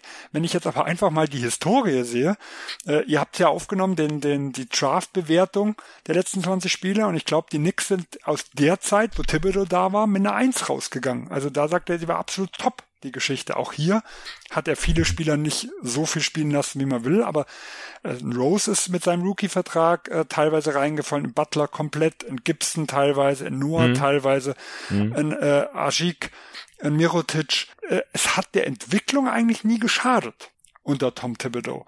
Äh, aber man sieht es halt nicht immer. Sie spielen zu wenig Minuten und diese, diese dieses, ja, zumindest als Fan kann man es nicht sehen und man wird auch nicht präsentiert gegenüber anderen Teams. Ich weiß nicht, ob er die Spieler wirklich schlecht entwickelt. Da bin ich mir nicht mal so sicher. Also ich habe ganz andere Fragezeichen bei Thibodeau. Äh, ob es wirklich nur, ob es wirklich die Entwicklung ist, weiß ich nicht. Aber ich würde natürlich jetzt langsam mal gern die nächsten Schritte irgendwo sehen. Ja, genau. Also der Pot, auf den du ja gerade verwiesen hast, das war die Benotung der äh, Draft-Entscheidungen aller 30 äh, Franchises ab 2007 war das. Und äh, das war ein Zweiteiler, der habe ich mit Torben aufgenommen. Und der ist in der absolut Basketball-toten Zeit äh, noch äh, vor der Eurobasket dann erschienen, also ein Teil öffentlich, ein andere für die Supporter gerne reinhören, wenn noch nicht getan. Und ich finde auch, also Obi Toppin der, der könnte durchaus mehr spielen, aber hier bei den Knicks halte ich es halt aufgrund zuerst des Randall Signings und dann des Randall Vertrags für leider eher unwahrscheinlich, dass er halt äh, deutlich mehr als 20 Minuten im Schnitt sehen wird. Die Hoffnung stirbt zuletzt. Ja. genau. Äh, ich, ich hoffe, dass Wir haben euch, ich habe euch doch schon Randall angedreht. Wir haben doch das Problem gelöst. Ach so, ja, stimmt. Ja, genau. ähm, Miles McBride habe ich ein bisschen Hoffnung noch, dass der die Rotation dauerhaft knacken kann. Letzte Saison 20, äh, 40 Spiele gemacht, aber keine neun Minuten im Schnitt. Äh, ich ich finde sein Skillset nach wie vor interessant. Offensiv war das in der Rookie-Saison noch rein gar nichts. Also mal sehen. Aber hast du jetzt noch so irgendeinen Spieler, der größere Sprünge machen könnte? Ja, also wie gesagt, eigentlich habe ich sie genannt. Äh, Toppin, okay. Quickly, Grimes, Barrett, wie gesagt, als, als meine Wahl, das sind so die hauptsächliche, wie gesagt, klar, McBride. Ich, ich glaube noch nicht dran, dass er so die Rotation knackt, weil für mich ist er der zwölf oder dreizehnte Mann äh, im Nix-Kader momentan mhm. und das wird dann schon nicht so einfach, äh, damit reinzukommen, weil die Knicks sind schon tief aufgestellt und da, das ja. äh, kommen wir nachher nochmal zu, zu den Stärken, aber das gehört äh, definitiv dazu und es wird nicht so einfach sein, da feste Rotationsminuten zu bekommen. Deswegen an McBride als Breakout-Kandidat selber glaube ich jetzt eigentlich ehrlich gesagt noch nicht. Nee, es ist eher Kategorie zu wenige Minuten aus meiner Sicht. Dann würde ich sagen, kommen wir langsam mal dazu, wie dieses Team spielen wird und äh, wo wir auch die, die Stärken und Schwächen der New York Knicks 2022, 2023 sehen. Äh, das Coaching ist ja dasselbe und wir haben auch mit Bronson und Hartenstein ja nur zwei Spieler, die wir jetzt hier als großen Teil der Rotation sehen oder nennenswerten Teil der Rotation sehen. Wie gesagt, Trevor Keels noch in der zweiten Runde gedraftet, haben wir bisher noch gar nicht erwähnt. Jalen Bronson ist ja auch ein, ein Spieler, der als eher Scoring Guard ziemlich gut in Tom Thibodeaus Coaching-Profil reinpasst. Also werden wir da wahrscheinlich keine großen Änderungen sehen, oder Sven? Offensiv. Nee, jetzt haben sie halt zwei von der Sorte, also eher als Starter und als Backup, ähm, was hm. das angeht. Ähm, ich im Endeffekt ist das halt jemand, der mal wirklich die Zone mit attackieren kann und mal ein bisschen Räume schafft. Das kann, wie gesagt, Barrett bedingt. Äh, seine Abschlüsse sind halt dann eher ein bisschen äh, mager. Äh, ja. Und ansonsten fehlt halt, wenn Randall in der Form vom letzten Jahr ist, fehlt das halt komplett. Äh, aber ich glaube, insgesamt werden wir am, keine große Veränderung im Spielstil sehen. Also New York spielt eine ganz langsame Pace immer, äh, eher kontrolliert. Viel Halbfeld. Es ist ein bisschen weniger geworden im letzten Jahr. Also da haben sie immer mit mal ein bisschen mehr aufs Tempo gedrückt. Äh, auch hier in der, gerade in der zweiten Fünf war der Toppin ein bisschen mit verantwortlich für. Ähm, und was mich so, äh, ja, so, so ein bisschen gewundert hat in der Offensive, sie sind eigentlich ein bisschen moderner geworden. Also weniger Midranger, mehr Dreier. Das hatten mir mit Kemba Walker und Fournier jetzt schon ein bisschen vorhergesagt, wobei ja Kemba Walker nachher aus der Rotation gefallen ist. Mhm. Ähm, aber sie sind trotzdem äh, schwächer geworden, was die Abschlüsse mitgeht. Also es hat sich äh, auf den Erfolg eigentlich überhaupt nicht ausgezahlt. Sie waren eigentlich das Jahr davor mit den hochprozentigeren Dreiern, dafür weniger äh, und den den mit den Midrange-lastigen Spiel äh, besser wie jetzt im letzten Jahr, wo sie halt ja zumindest dem Papier die besseren Abschlüsse gemacht haben. Und das, wir haben letztes Jahr darüber gesprochen, dass so die Offense ein bisschen an die von Nate McMillan erinnert in Indiana. äh, jetzt hat es ein bisschen mehr an die von Björkren das Jahr später erinnert. Der Effekt in Indiana war derselbe. Ja, das wurde auch schlechter, obwohl es auf dem Papier besser aussah. Und da bin ich jetzt mal gespannt, wie es in diesem Jahr aussieht ob wir diese, äh, dieses etwas dreierlastigere Spiel weitersehen werden äh, und ob das vielleicht ein bisschen erfolgreicher ist oder nicht. Oder ob er wieder ein bisschen in sein Midrange-lastiges System übergeht. Ähm, da bin ich mal sehr, sehr gespannt, was er für Rückschlüsse aus diesen letzten zwei Jahren äh, gezogen hat. Defensiv selber ist halt der Ringschutz. Ganz kurz zur Offense. ja. Also an, an, den Dreiern an sich liegt's ja nicht, weil die Quote war ja gut mit knapp 36 Prozent. Das ist äh, effiziente Offense und auch effizienter, als es jeder Mitteldistanzwurf eigentlich sein kann. Aber klar, das, was Richtung Zone teilweise passiert ist, das kann Brunson vielleicht schon äh, nach oben ziehen und, und dann halt Barrett, wenn er sich da weiterentwickelt äh, oder auch Randall in Bounceback hier äh, ein bisschen hat. Äh, das wollte ich nur kurz angemerkt haben. Und Genau, Brunson und, und Rose sind sich der sehr ähnlich, aber letztes Jahr haben wir auch gesagt, Kemba Walker passt hier rein äh, als kleiner Scoring Guard. Auch die waren unter Thibodeau schon in früheren Zeiten erfolgreich gewesen. Dass Brunson und Rose da so ein bisschen redundant fast scheinen, halte ich für kein Problem, einfach weil Rose mittlerweile auch schon ziemlich alt ist. Der geht jetzt in die Age 34 Season und hat die letzten zwei Jahre ja äh, einfach immer früher oder später nicht mehr nicht mehr gehalten und sein Level nicht mehr halten können, also körperlich nicht durchgehalten und dann halt äh, auch spielerisch den Knicks nicht mehr das gegeben, was sie gebraucht haben. Also das da halte ich Bronson halt schon für ein unglaubliches Upgrade. Also er ist da einfach der beste Spieler, den die Knicks hatten in den letzten Jahren, weil Kemba war einfach nur durch. Also der hat ja immer noch keinen neuen NBA-Vertrag, keine Ahnung wo und ob wir den und welche Form wir den nochmal sehen. Und Rose hat letzte Saison 26 Spiele gemacht und davor war halt in den Playoffs gegen die Hawks dann irgendwann total durch nach einer halben Saison unter Thibodeau. Und wie gesagt, Brunson passt da vom, vom Skillset sehr gut rein. Seine Rolle wird wohl noch größer werden, als sie zuletzt bei den Mavs war. Er hat weniger Spacing um sich herum, deswegen glaube ich auch, dass er selbst ineffizienter werden wird. Aber ich glaube, individuell wird Jalen Brunson eine sehr starke Saison haben. Ja, jetzt hört sich vielleicht ein bisschen an wie so eine hängende Schallplatte er muss ja nur besser sein wie Kemba Walker. Letztes Jahr haben wir gesagt, genau. er muss ja nur besser sein wie Alfred Payton. Ja. ähm, diesmal bin ich da, bin ich da doch optimistisch, weil die, letztes Jahr, wir haben das Risiko gesehen, dass es so ausgeht, hätte ich jetzt nicht gedacht. Also dieses besser sein wie Alfred Payton, da diesen Maßstab, da war ich optimistisch. Mhm. Ähm, ich ich glaube, er war es nicht. Also man muss, das, das ist das Schlimme an der Geschichte. Oder vielleicht mal zwei Wochen am Anfang der Saison. Ja. Äh, und danach war es nicht mehr, weil die Knicks hatten jetzt ohne ihn immer noch, ich glaube, die beste oder zweitbeste Defense der Liga und mit ihm einer der schlechtesten. Jetzt kann man das natürlich bei vielen Teams, wenn man den schlechtesten Verteidiger rausnimmt, so ein bisschen machen. Deswegen sehr mit mhm. Vorsicht mhm. zu genießen. Ähm, aber er war eine ganz klare defensive, äh, äh, defensive Schwachstelle, ohne dass er offensiv dieses, diese Verbesserung gebracht hat, die man sich, die man sich von ihm erhofft hat. Äh, und ich glaube, ja. diese Downside, das wird es mit Brunson nicht geben. Auch hier, wir müssen gucken, wie funktioniert er ohne einen Luka Doncic? Wie funktioniert er, wenn nicht das Spacing um ihn herum ist? Es gibt die Fragezeichen, die sind vollkommen berechtigt, aber ich glaube, dass er jetzt besser wird wie äh, Kemba Walker da.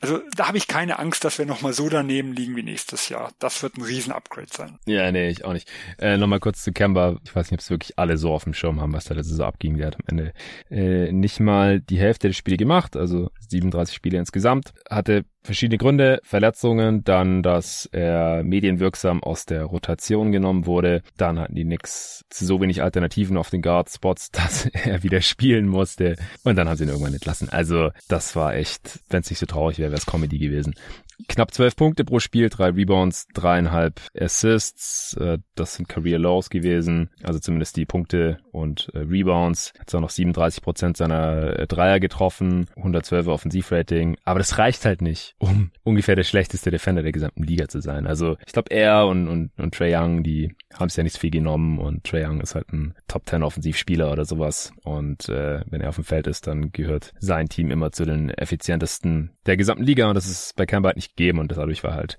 quasi unspielbar. Du hast gerade gesagt, ja, am Anfang war teilweise ganz okay und dann, ähm, als er wieder eingesetzt wurde, im äh, Ende Dezember, so um Weihnachten herum, einen Tag vor Weihnachten war es am 23.12., hab's gerade vor mir, gegen die Wizards, hat er 44 Punkte gemacht. Das war ein drittes Spiel. Punkte oder sowas, gell? 44, 44 gegen die Wizards. Ja. Äh, und die Knicks haben verloren mit sieben, by the way. Also es, es es war echt unfassbar, was da passiert ist. Und ja, nur, nur mal eine Statistik dazu. Also ja. ähm, die, die, die, einer der meistgespielten Lineups war ja quasi äh, Kemba mit Fournier, Barrett, Randall und Robinson. Und sie haben ja nachher ähm, als Notnagel, weil Rose nicht zur Verfügung stand, Kemba nicht gut gespielt hat, dann Alec Burks ähm, Point Guard spielen lassen. Da, wenn ich da, wenn man das so ein bisschen gesehen hat, da rollen einem manchmal so die Zehennägel hoch, was das ist. Aber rein vom, vom Net-Rating haben beide ungefähr, haben beide so 850, die andere 870 Possession gehabt. Ging es von minus 13,4 auf plus 1,6 hoch. Und Alec Burks mhm. ist kein Point Guard. Das muss man so ganz knallhart sagen. Äh, aber da hat man schon ein bisschen gesehen, wie Kemba Walker im letzten Jahr äh, der der Defense und auch auch der Offense, also auch die Offense war deutlich schlechter mit ihm. Dann nachher, weil er einfach zu sehr Alpha-Männchen versucht hat zu sein, obwohl er es nicht mehr konnte, äh, wie er wirklich geschadet hat. Äh, und wie gesagt, Alec Burks äh, wollte ich nicht als dauerhafte Lösung auf der Eins mit haben. Also das war er mit Sicherheit, äh, ist er mit Sicherheit nicht und wird er auch nie sein. Ja, nee, guter Punkt. Zu Defense wolltest du noch was sagen? Ja, defensiv ist es ein typisches Thibodeau-Team. Ringschutz ist alles, was das angeht. Auch hier letztes Jahr, also vorletztes Jahr war man Platz vier äh, in den wenigsten erlaubten Punkten äh, am Ring. Äh, das ist jetzt auf Platz fünf runter, aber auch da noch elitär.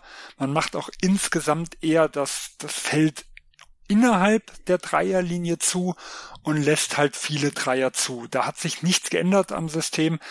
Ähm, man hat halt ein bisschen abgebaut, A, durch Kemba Walker, was das halt war. Sie haben halt wirklich ein paar schlechte Monate gehabt. Ich habe vor den Februar angesprochen.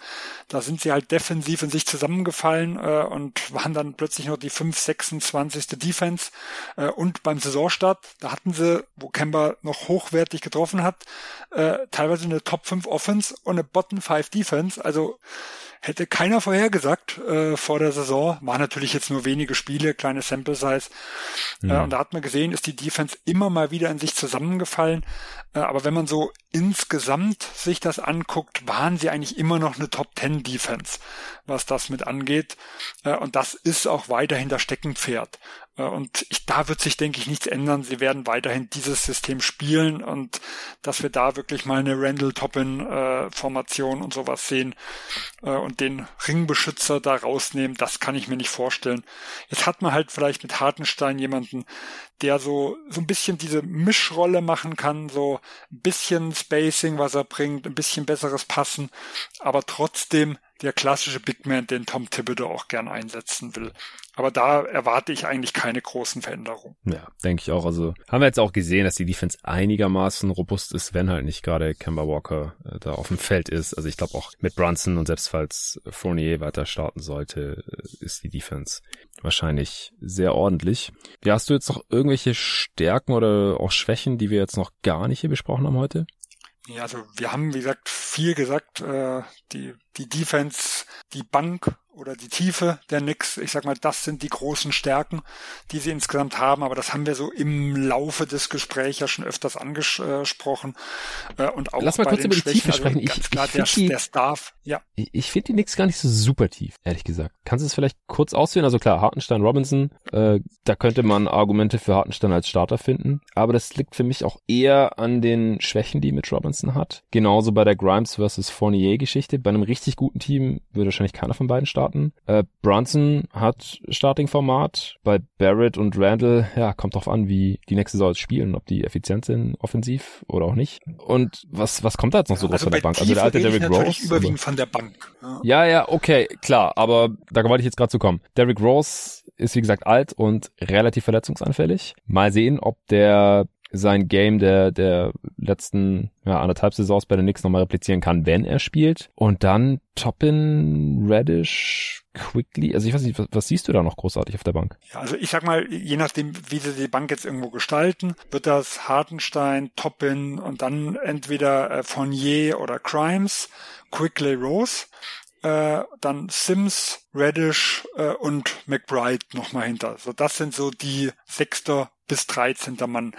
Ähm, du, du sprichst immer bei einem Top-Team. Da sehe ich schon, aber ich sage im Vergleich zum Nix-Kader selber. Also ich, wir reden natürlich von einer anderen Dimension ein bisschen. Wir müssen, glaube ich, von, von einem anderen äh, Win-Potential irgendwo ausgehen. Wir haben in den letzten Jahren gesehen, die Bank ist ist die Stütze des Teams. Äh, Netrating der, der, sag ich mal, häufig gespielten Bankline-Up letztes Jahr plus 28,8. Da war Gibson mit drin, jetzt ersetzt Hartenstein dort in äh, der Information mhm. und Burks fliegt raus und äh, ein Quentin Grimes kommt zum Beispiel rein. Also da sehe ich jetzt keine Line-Up, also keine Line-Up, die jetzt schwächer sein sollte wie im letzten Jahr. Äh, und die, das ist ja nicht nur letztes Jahr, das war nicht eine kleine Sample Size, sondern im Vorjahr war es auch eindeutig die Bank, die das Team getragen hat. Also die erste fünf hat immer Probleme gehabt, die Bank hat die Geschichte rausgerissen. Und da sehe ich eher mehr Potenzial, auch vielleicht, wenn Crimes in die erste fünf mal kommt und von je in die zweite. Ähm, fände ich das nochmal interessant. Da sehe ich eigentlich eher noch mehr Potenzial, äh, auch wenn so ein plus 28er Net-Rating immer schwierig zu überbieten ist, aber auf dem Papier zumindest mehr Potenzial. Und es kann gut sein, dass ein Cam Reddish nicht unter den zehn besten Spielern irgendwo mit ist mhm. sondern an wirklich elfter, zwölfter oder dreizehnter Stelle mit ist. Und das ist für ein Team in dem Bereich, wo die Knicks stehen. Und das muss natürlich der Maßstab sein. Also ich vergleiche sie nicht mit den Clippers, die von der Tiefe her natürlich ein ganz anderes Potenzial da irgendwo haben. Aber ja. in dem Bereich, sag ich mal, äh, wo sie sind, würde ich das im Vergleich zur, zur Star Power, die irgendwo fehlt, als Stärke betrachten. Also ich, ja, ich, die hatten letzt, die letzten Saisons schon effektive Bench-Units, keine Frage. Aber dass die Bank-Lineups oft besser waren als die Starting Fives, das lag aus meiner Sicht auch einfach daran, dass die Starting Fives teilweise gesagt haben. Ähm, weil die Skills jetzt auch nicht so gut zusammengepasst haben oder weil die Bench Lineups besser verteidigt haben, halt mit einem Touch Gibson oder so, als jetzt mit einem Randall zum Beispiel. Also ich bin mir nicht ganz sicher, ob das repliziert werden kann oder ob ich es halt auch so im ligaweiten Vergleich jetzt nicht nur, wenn man die höchsten Maßstäbe anlegt, wirklich als Stärke sehen kann. Mal sehen. Aber ich habe dich unterbrochen. Bei Starting Five werde ich dir nicht widersprechen. okay. Nee, nee, alles gut. Also wie gesagt, äh, die, die, da bei der Starting Five natürlich im Vergleich dazu sehen die besser aus. Da braucht man nicht drüber reden. Ja, aber für mich sind halt die Knicks eher so ein Team, sag ich mal, wenn man da vorgucken kriegt, von 15 bis 20, sag ich mal, besten Teams, so irgendwo in der Richtung. Und für solche ein Team sehe ich die, sehe ich die Tiefe als, als Stärke an. Während des, okay. äh, der Top-Spieler, sage ich mal, der Starspieler ist für mich dort die Schwäche. Okay. Oder der fehlende, um es genau zu sagen. Hast du sonst noch was in der Kategorie? Nee, und ansonsten, ansonsten, wie gesagt, die fehlende Flexibilität von Tom Thibodeau offensiv. Yeah. Das ist für mich so einer, wie gesagt, der größten Schwächen. Weil selbst wo die Offense letztes Jahr am Anfang geklickt hat, war es, ähm, ja, es war wenig cleveres Coaching, hat also offensiv äh, gutes Coaching irgendwo, sondern es war halt mehr so, die Spieler haben das in die Hand genommen, sie haben dann halt auch die schweren Würfe, wie bei Kemba halt mit über 50 Prozent seiner Dreier irgendwo getroffen, wie Randall ein Jahr davor. Ähm, und wenn das nicht funktioniert hat, habe ich jetzt nicht das Gefühl, dass er zumindest nicht schnell es schafft, die Leute in bessere Positionen zu bekommen. Also es hat sehr lang gedauert, bis man Randall mehr äh, im, als Rollman irgendwo eingesetzt hat, nachdem so dieser alte Stil nicht mehr funktioniert hat. Da sah er auch dann immer mal wieder in einzelnen Spielen ganz gut aus. Ähm, aber das kommt sehr, sehr schleppend. Und deswegen habe ich zum Beispiel auch kein Vertrauen, wenn jetzt mal irgendwie ein Spieler mal nicht funktioniert, dass er dann halt sagt, ich versuche meine Lineups so ein bisschen anzupassen, um diesen Spieler etwas zu pushen. Da fehlt ihm so, ja, auch die Flexibilität. Er ist da sehr, sehr festgefahren. Äh, das ist für mich halt schon eine große Schwäche. Entweder es klappt oder ich sehe da äh, Schwierigkeiten drin und es wird lange dauern, bis sich da was ändert. Ja. Also ich glaube, wir können langsam zur Prediction kommen, oder? Best Case. Ich denke auch. Ja, dann fangen ja. wir an mit dem, was im besten Fall passiert. Äh, ich glaube, wir haben das jetzt alles schon mehr oder weniger angesprochen. Randall muss ein Bounce-Pick haben, wenn es wieder so ist wie letzte Saison, dann haben die nächsten Problem. Barrett muss den nächsten Schritt machen und im Best Case ist es ein relativ großer. Derrick Rose muss fit bleiben. Jalen Brunson natürlich auch, aber der ist da nicht annähernd so anfällig wie äh, Derrick Rose. Jalen Brunson muss das, was wir in den Playoffs gesehen haben, gerade als Doncic verletzt haben, jetzt auch bei den Knicks so ein bisschen replizieren, auch wenn das Spacing um ihn herum nicht annähernd so gut sein wird. Aber auch da äh, gehen wir im Best Case halt davon aus, dass die Dreier wieder einigermaßen fallen, so wie letzte Saison schon. Mit Robinson muss sein Vertrag einigermaßen rechtfertigen und es, es müssen halt wieder funktionierende Benchline-Ups aufs Feld geschickt werden. Äh, die Defense, da machen wir uns wenig Sorgen, aber ja, das muss halt ungefähr passieren, damit die Offense auch einigermaßen läuft. Und dass man eben mehr gewinnt, als man verliert, denn das wird im Best Case zumindest äh, passieren. Aber für wie viele Siege reicht es deiner Sicht dann, Sven? Ja, ich habe mir Best Case 45 Siege äh, aufgeschrieben und circa Platz 8. Äh, dabei müssten, sag ich mal, die Nets auseinanderfallen und die Bulls da lange mit dem Ausfall von Lonzo Ball, sag mhm. ich mal, äh, zu tun haben, weil ansonsten sehe ich eigentlich sieben Teams, die man selbst im Best Case, also ohne jetzt diese Horrorverletzung, sag ich mal, irgendwo äh, kaum holen kann. Deswegen sagt so 45 Siege, Platz 8 ist für mich der Best Case. Ich sehe es sogar im Best Case ein bisschen optimistischer, einfach weil man letzte Saison schon das Netrating von einem 41-Siege-Team hatte und man ist besser als letzte Saison aus meiner Sicht. Also allein durch das Upgrade von Jalen Brunson. Also da habe ich auch direkt nach dem Signing halt argumentiert, da manche geschrieben, ah, so viel Geld für Jalen Brunson und äh, jetzt äh, ist man immer noch so schlecht wie letzte Saison oder irgendwie sowas. Oder man spielt im Best Case ums Play-In mit oder so. Aber das sehe ich halt nicht. Im Best Case, da bist du zwar auch im Play-In, da will ich dir gar nicht widersprechen. Vielleicht können sie sogar es irgendwie auf Platz 7 schaffen oder so aus dem Play-In raus, sehe ich auch echt im Best Case nicht. Und damit sie auf Platz 7 kommen, dann muss halt noch irgendwas Katastrophales bei einem der sieben Teams vor ihnen passieren, aber das, das passiert halt oft genug. Also das, wir wissen jetzt einfach nicht was, aber irgendwas wird da passieren, ein Star will weg oder ist schwer verletzt oder keine Ahnung, irgendwas krasses passiert und dann stürzt irgendein Team ab. Also bei den Nets und äh, auch Bulls haben wir es ja jetzt schon ein bisschen mit einkalkuliert. Für Platz 7 muss halt bei noch irgendeinem Team passieren. Who knows? Aber im Best Case sind die halt schon deutlich besser für mich als in der letzten Saison, äh, wo halt schon viel schief gelaufen ist und wo sie halt einfach kein Spieler der Qualität von Jalen Bronson hatten. Das, das war halt Kemba Walker einfach nicht und Derrick Rose war die ganze Zeit verletzt und dann hat halt die äh, Thibodeau Offense direkt ein großes Problem. Und deswegen sage ich im Best Case 48 Siege. Da sind wir jetzt beide noch unter dem Best Case der letzten Saison. Da haben wir beide ähm, 50 oder du 51 sogar gesagt. Jetzt bist du auf 45 runter. Äh, das, genau. das ist schon krass. Aber es liegt auch an der, an der besseren Conference, nehme ich mal an, oder? Oder besseren NBA an sich. Wollte ich sagen. Also ich, ich sehe es halt echt als schwierig an, dieses Jahr äh, als Team wie die New York Knicks wirklich in die hohen 40er irgendwo zu kommen. Ja, und äh, natürlich, wenn jetzt viele, wenn jetzt noch mehr Teams irgendwo mit abstürzen, dann ist das sicher möglich. Äh, aber das wird schon brutales Blutbad werden im Osten. Ja, also ja. deswegen, äh, ich sehe sie auch besser Äh, und ich sehe sie auch vom Netrating, wie gesagt, ähm, dass sie da noch deutlich besser sein können. Aber ich glaube halt einfach, dass es, sie sind in einer ganz schweren Division und es sind halt so viele äh, Teams im Osten, gegen die es echt brutal schwer wird zu gewinnen. Also ich glaube halt, ja, ich, ich wäre schon zufrieden mit den Mitte 40, ja. Aber da bin ich mal gespannt, wo wir bei den anderen Werten liegen. ja, äh, Worst Case, was passiert im Worst Case? Uh, Randall hat kein Bounce-Back-Year, Barrett stagniert ungefähr auf dem Niveau oder er nimmt noch mehr Würfe, ist dabei aber nicht effizienter, irgendwie sowas. Mitch Robinson ist äh, viel verletzt, Derrick Rose ist viel verletzt, Jalen Brunson kommt überhaupt nicht klar ohne Spacing und ja, wird im, zumindest im ersten Jahr seinem Vertrag überhaupt nicht gerecht. Äh, Fournier auch nicht und Quentin Grimes bringt es leider dann auch nicht in größere Rolle. Cam Reddish auch nicht. Sie haben dann Probleme auf dem Flügel. Ich glaube, im schlechtesten Fall, wenn es wirklich mies läuft, könnte Thibodeau sogar entlassen werden. Letzte Saison wäre es noch zu früh gewesen. Diese Saison könnte ich es mir dann schon vorstellen. Und dann. Also in New York reisen wird diskutiert drüber zumindest. Genau, also wenn es dann halt mies läuft, dann machen die Medien Druck und dann ist er vielleicht weg vom Fenster jetzt dann im, im dritten Jahr. Und dann kann ich mir schon vorstellen, dass sie die Saison halt abhaken und sagen, hey, zehnter Platz ist auch nicht so super sexy wie halt letzte Saison irgendwie oder halt schwer erreichbar. Und dann kann ich mir vorstellen, dass halt die jungen Spieler wirklich unter dem Interims Headcoach oder neuen Headcoach komplett von alleine gelassen werden und Randall wird vielleicht dann gedumpt oder auf die Bank gesetzt, who knows. Äh, Rose genauso. Oder spielen und gelassen. das genau. wäre der Worst Case von der Bilanz her dann. Rand, Randall bekommt eine 35er Usage, um den Trade-Wert zu steigern oder sowas. Oh Gott. Ähm, ja, dann, dann kann es noch schlechter laufen als in der letzten Saison, was die Siege angeht, glaube ich, in dieser Conference. Kann schon passieren. Ja. Kein Play-in also und 35 Siege. Ich bei so. 34. Okay. Ja, ich habe ja. sogar bei 34. Äh, und zwar dann, mhm. wenn sie relativ früh abgehängt werden, glaube ich, weil ja. das kann im Osten ganz schnell passieren. Also wenn man einen schlechten Start mit hat, dann kommt hinzu in New York, der Druck ist ja da. Also gerade nach dem Brunson-Signing, nachdem man wieder viel Geld in die Hand genommen hat.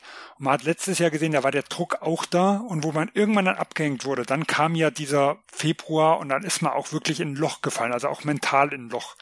Und wenn das halt schon im Dezember oder sowas passiert, dann sehe ich halt das Worst-Case-Szenario 34 Spiele. Also rein vom Kader her dürfte es eigentlich nicht passieren, dass man so tief kommt, weil man könnte Ausfälle, kann man ganz gut verkraften. Man kann in der Theorie einfach, wenn jemand nicht taugt, setzt man ihn und ersetzt ihn irgendwo.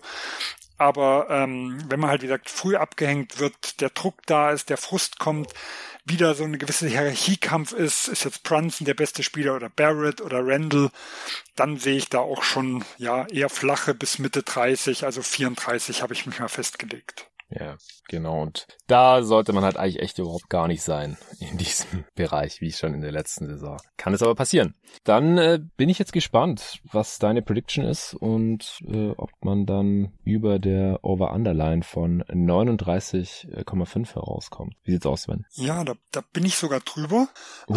Also ich habe gesagt, sie hatten ein Net-Rating von 40,8. Sie sind besser geworden. Die Division ist schwerer geworden. Äh, ich habe sie genau dort gelassen. Also 41 Siege äh, habe ich die New York Knicks gesetzt. Und damit wären sie ja sogar knapp drüber, Platz 10. Äh, da habe ich sie mal mit eingraviert. Und wenn oben nicht schief geht, ist aber für mich die Lücke zu Platz 9 zum Beispiel schon relativ groß. Also die Bulls und Hawks hatte ich zum Beispiel jeweils bei 45, also mit vier Spielen irgendwo Vorsprung.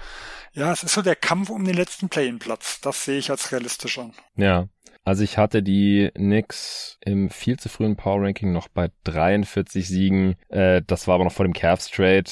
Äh, also Donald Mitchell ist in die Eastern Conference gekommen aber hat halt nicht die Knicks verstärkt, sondern einen Konkurrenten und insgesamt ist einfach eine taffe Conference und deswegen gehe ich mit, tatsächlich mit dir. Ich sag auch 41 Siege mittlerweile. Also ich sehe die Knicks schon als besser an durch Bronson, aber es ähm, ist schwieriger in der, als in der letzten Saison, glaube ich, eine positive Bilanz zu bekommen und äh, sie waren ja auch deutlich drunter dann im Endeffekt mit 37, auch wenn sie das Netrating von äh, ja, knapp 41 Siegen hatten. Ich sehe sie das dieses Jahr erreichen, aber nur im Best Case deutlich drüber gehen da muss schon einiges zusammenkommen für dieses Team. Und das halte ich halt leider für nicht so besonders realistisch. Hast du jetzt noch einen interessanten ja. Aspekt zu den Knicks? Ja, also was, was mich interessiert, ist die Entwicklung des Dreiers von Obi Toppin. Mhm. Ähm, das, äh, ich sag das mal deswegen wert für mich halt, wenn es jetzt um die nähere Zukunft irgendwo geht und auch mal bei einem besseren Team ein guter Spieler zu sein, zwei Schwächen, die mir wehtun.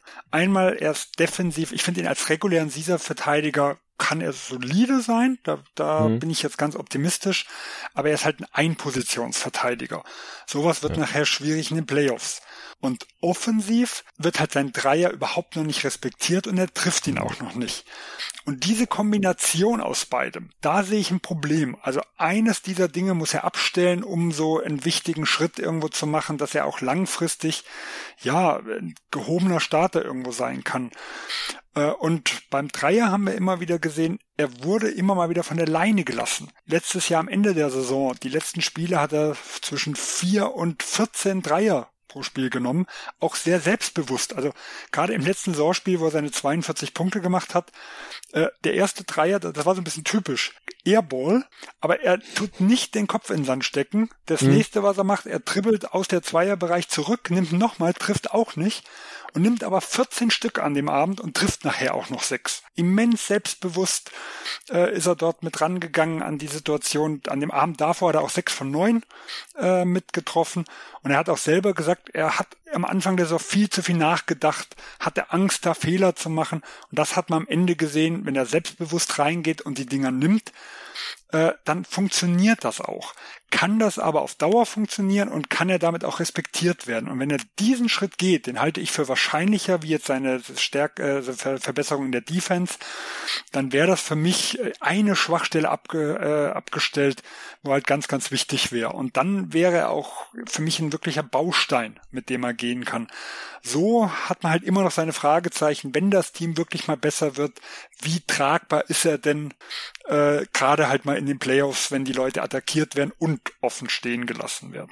Ja, also das war ja auch so ein bisschen, das war nicht ein bisschen, das war der Grund, wieso ich Obi Toppin als äh, Top 10 Pick, geschweige denn als achter Pick, der letztendlich ja war bei den äh, Knicks vor zwei Jahren in der Draft, als eine mittelschwere Katastrophe angesehen habe, weil er für mich halt mit dem Skillset und oder dem Archetype im Prinzip, also ich meine Skillsets kann man ja irgendwie erweitern oder so, aber dieser Archetype einfach äh, ist kein Wing und kein Big, defensiv und ähm, da kann man halt auch wenig Hoffnung haben, dass er mal irgendwie switchable wird oder so. Ein Rim Protector ist aber auch nicht defensiv schon mal ein Riesenproblem. Da musst du offensiv so gut sein, dass du in den Playoffs auf dem Feld bleiben kannst. Und das habe ich halt auch nicht so wirklich gesehen. Und die ersten zwei Jahre sieht es halt nicht so besonders toll aus, was den Dreier angeht. Die Sample Size ist da ja jetzt mittlerweile auch schon okay. Ähm, aber man sagt halt, bis es sich stabilisiert, muss ein Spieler 750 Dreier genommen haben. Äh, da äh, ist Toppin jetzt erst zu einem Drittel. 254 Dreier genommen und im Schnitt mit 30,7 Prozent getroffen. Also wie gesagt, sehr konstant. 30,6 in der ersten Saison, 30,8 Prozent in seiner zweiten Saison. Der Freiwurf ist ja auch immer noch ein ganz guter Indikator. Der ist mit 75 Prozent jetzt okay. Also Touch ist solide genug, dass er vielleicht mal bei dem Volumen irgendwie niedrigen und mittleren 30er Bereich sein Dreier treffen kann. Aber ich bin da nach wie vor ein bisschen skeptisch, dass er offensiv so gut wird oder so ein guter Shooter halt äh, auch wird, dass er defensiv spielbar ist oder dass, äh, dass man das halt irgendwie rechtfertigen kann. Dass er in High-Leverage-Situationen auf dem Feld ist. Ja, interessanter Punkt. Das, Definitiv. Genau, das würde ihn dann halt zu einem besseren Regular-Season-Spieler machen, wie zu einem Playoff-Spieler, wenn man das mal so sieht. Ja. Da muss man ganz klar sagen, dann hätte er seine Limitation. Ich mag ihn insgesamt ganz gern. Ich finde, er ist so ein bisschen, ja, so ein Big Man-Connector. Also ich finde, er trifft unglaublich gute Entscheidungen. Ich hatte es vorher schon gesagt, äh, seine Bewegungen, wie er spielt, aber auch dass er den Ball auch mal so einen Tipp-Pass oder sowas mit weitermacht. Also er sieht dann auch, wenn der, wenn der Hilfe kommt, den offenen Mann. Sobald sein Gegenspieler mal kurz zum Ball guckt, ist er auf dem Weg dort.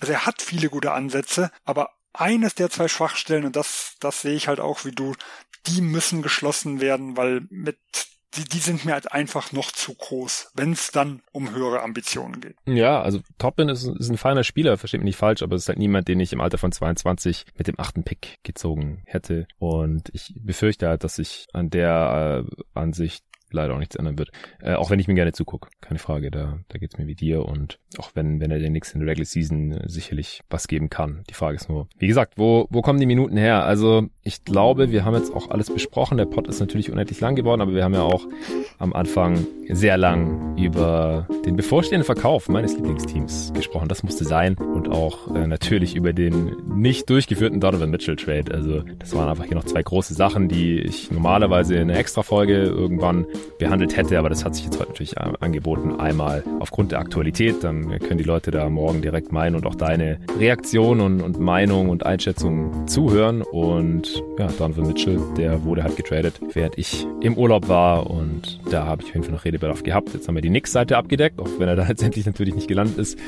Und die Jazz- und Cavs-Seite werde ich dann auch in der jeweiligen Preview hier bei jeden Tag NBA abdecken. Vielen Dank dir, Sven, dass du hier deinen Feierabend geopfert hast und vorhin auch so flexibel warst, direkt über die Sauber News mit mir zu quatschen. Wird natürlich nicht der letzte Pod mit dir gewesen sein hier. Ja, hat mal wieder Spaß gemacht.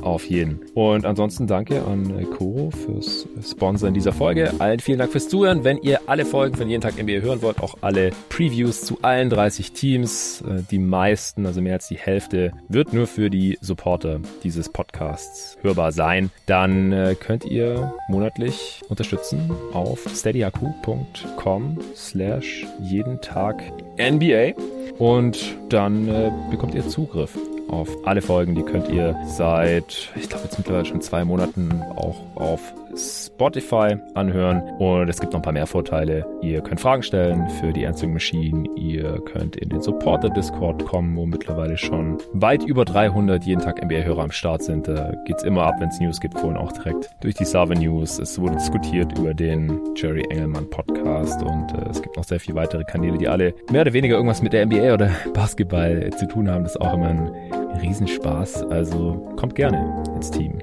jeden Tag NBA. Wir freuen uns drauf und bis zum nächsten Mal.